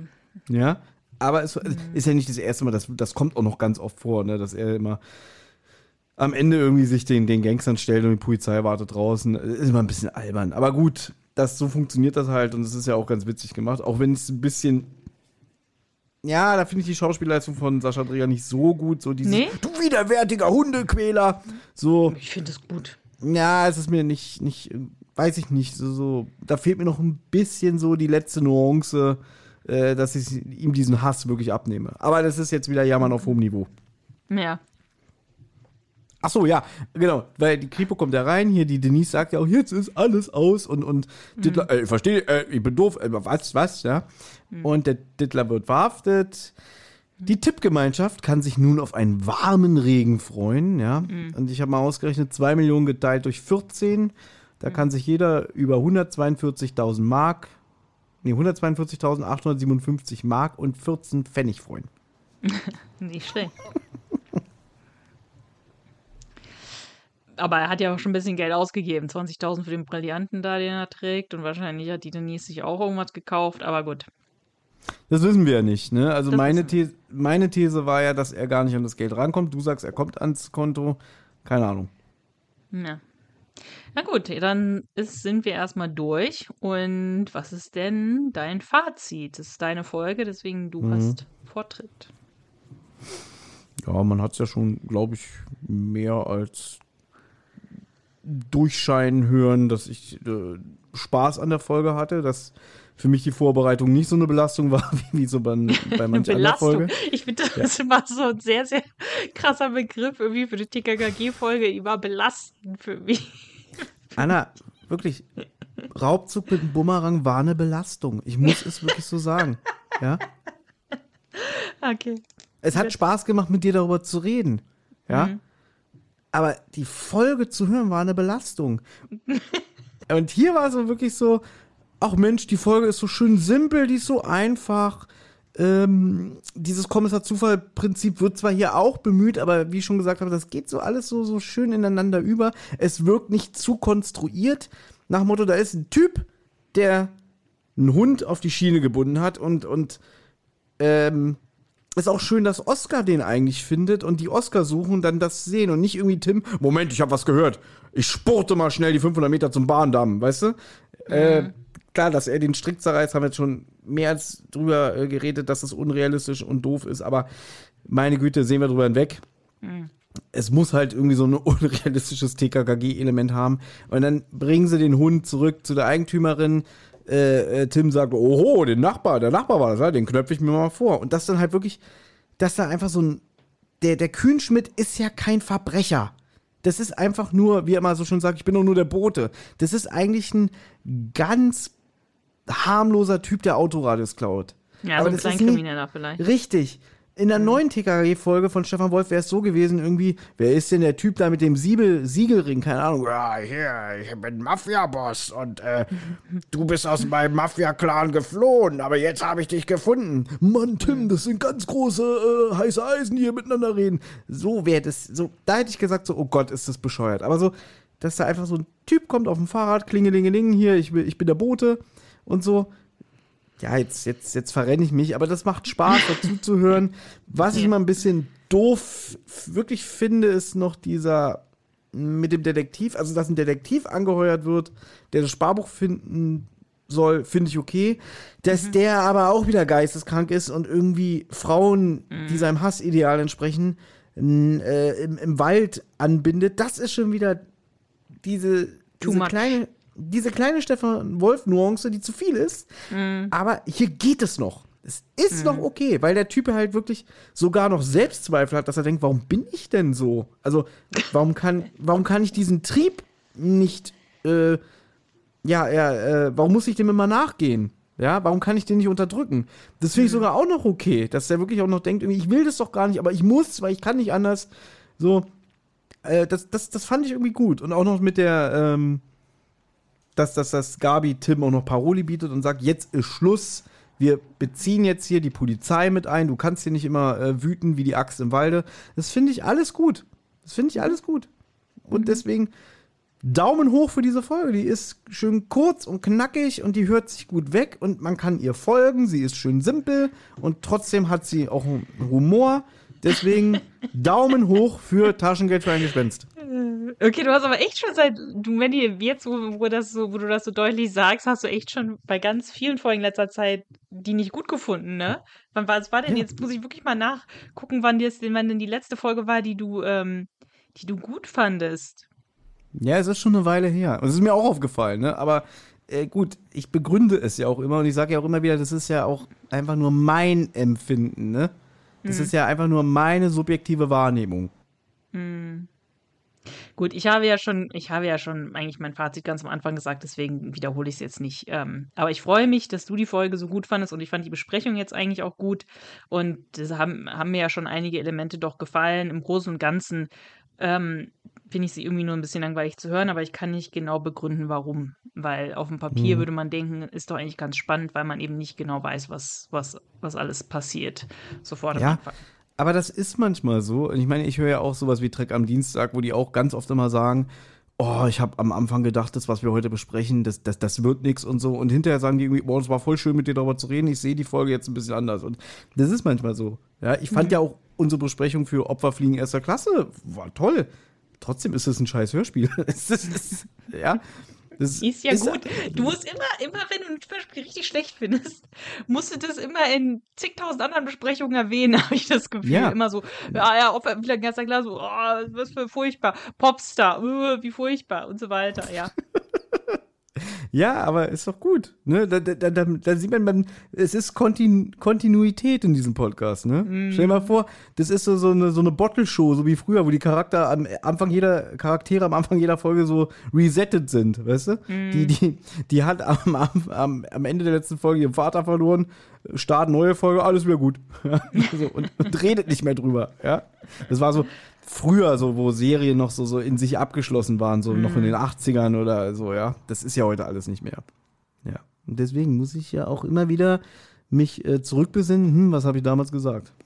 Ja. Na gut. Wie nützlich war Karl? Ich muss sagen, Karl war sehr, oder doch recht nützlich in der Folge. Also er hat ja immer mit Tim, also ich weiß im Buch nicht so, aber im Hörspiel hat er schon ziemlich viel mit äh, Tim zusammen ermittelt und ähm, hat ja auch äh, da geholfen mit dem Rübe und so, auch wenn Tim derjenige war, der den Strick zerrissen hat, bla bla bla, aber auf jeden Fall war er dabei. Ähm, also ich fand, er war eigentlich ganz, ganz okay. Ja, ich fand ihn sogar sehr nützlich. Ja. Ne? Also auch, dass er im Buch diese Lauschaktion hat, ähm, bei dem Stimmt. Dittler und dem Feske. Aber da finde ich aber dann schön, dass im Hörspiel dann auch Gabi und Klößchen was zu tun haben. Mhm. Ne? Sonst wäre ja irgendwie wieder nur Tim. Also ich finde, sie haben das hier wieder gut, oder beziehungsweise H.G. Francis hat ja damals das äh, Skript geschrieben, sie haben es gut aufgeteilt. Mhm. Ja. Deswegen, also auch hier Daumen hoch für Karl. Ja. Lieblingszitat. Also es gab ein paar schöne. Zum Beispiel irgendwie, ah, du bist also der Weihnachtsmann. Ne? Ja. Das ist schon sehr schön. Und eigentlich müsste ich auch diesen, diesen, ähm, wo Sascha Dreger aus der Rolle fällt, Kommentar nehmen nach dem Motto, naja, da muss man ja ein Verbrecher sein, ne? Der ist schon sehr schön.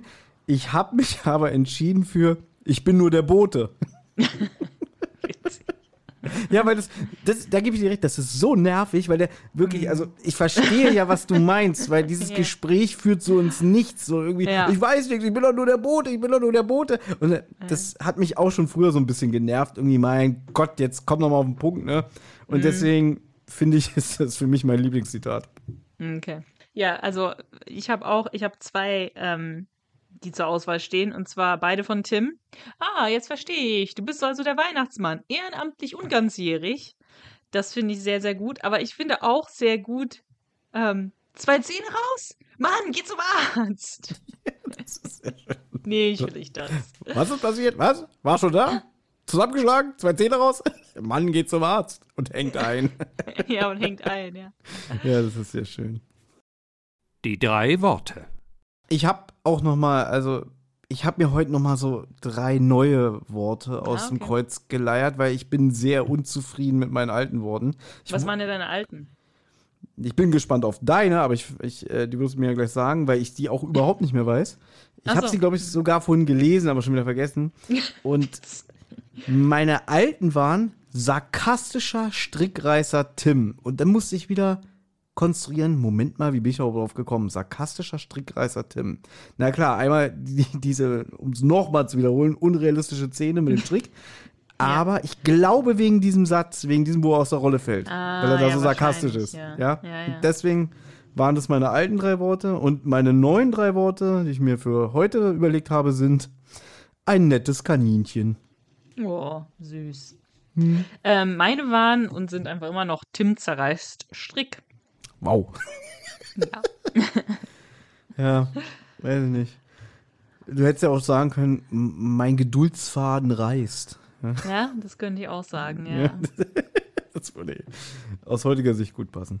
Na Mhm. gut. Ja. Ich finde es schön, mal wieder kein Rent von mir, das muss auch mal sein, ne? Ja, das stimmt. Ja. Das ist auch mal was Neues, ja. Ob das ist aber auch schon vorgekommen, meine Liebe, also bitte, ja. Ja, aber jetzt die letzten drei, vier Folgen nicht. Deswegen. Ja, das ist, ist sehr richtig, ne?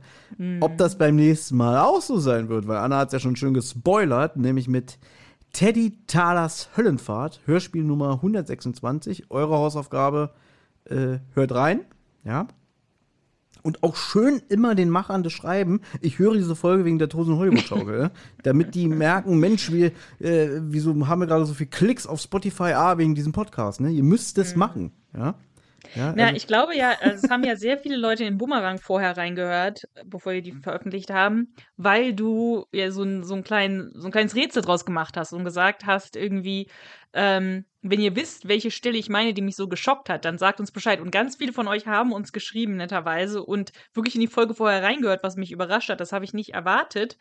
Und ähm, die meisten von euch haben die Szene nicht erraten, leider, weil es gab in der Folge einige ähm, Momente, die etwas schockierend waren. Aber das ähm, das war nett, dass ihr so, so reingehört habt und uns dann gesagt habt, was los ist. Aber in der Folge kann man das jetzt nicht so gut machen mit Teddy Talers Höhlenfahrt, ne? Ihr könntet uns eure drei Worte dazu sagen. Ihr könntet uns, ähm, nee, wenn ihr das hier hört, dann ist es schon wieder vorbei. Ja gut, egal. Ja, dann können wir sie nicht mehr vortragen, das stimmt. Hm. Das ist natürlich doof. Aber ja, danke nochmal an eure Beteiligung gerade. Also, da haben ja wirklich viele Leute was zugesagt, ne? Und auch äh, Sachen dann nochmal vor Augen geführt, wo ich dachte so, ach stimmt, das ist auch sehr grenzwertig und oh mein Gott, habe ich gar nicht dran gedacht. Also. Ja. es, ich glaube, hatte einer oder eine es erraten mit dem äh, der Ja, ein paar, ein paar Leute haben es schon erraten. Doch, doch. Ein Ja. paar Leute haben es schon richtig erraten, ja. Ne? Schön war die Stelle, wo jemand meinte, irgendwie, na, ihr meint doch bestimmt den Satz vom Erzähler, sein Gesicht war Granatapfel zerfurcht. Bratapfel. Oder Brat, Bratapfel zerfurcht. Ich dachte, echt, das kommt in dem Hörspiel vor. ja, Und, klar. Äh, ja, ja, das war, das war sehr schön. Also da haben wirklich Leute auch, habe ich auch private Nachrichten bekommen, irgendwie, ey, jetzt sag doch mal, ich will's wissen, ne?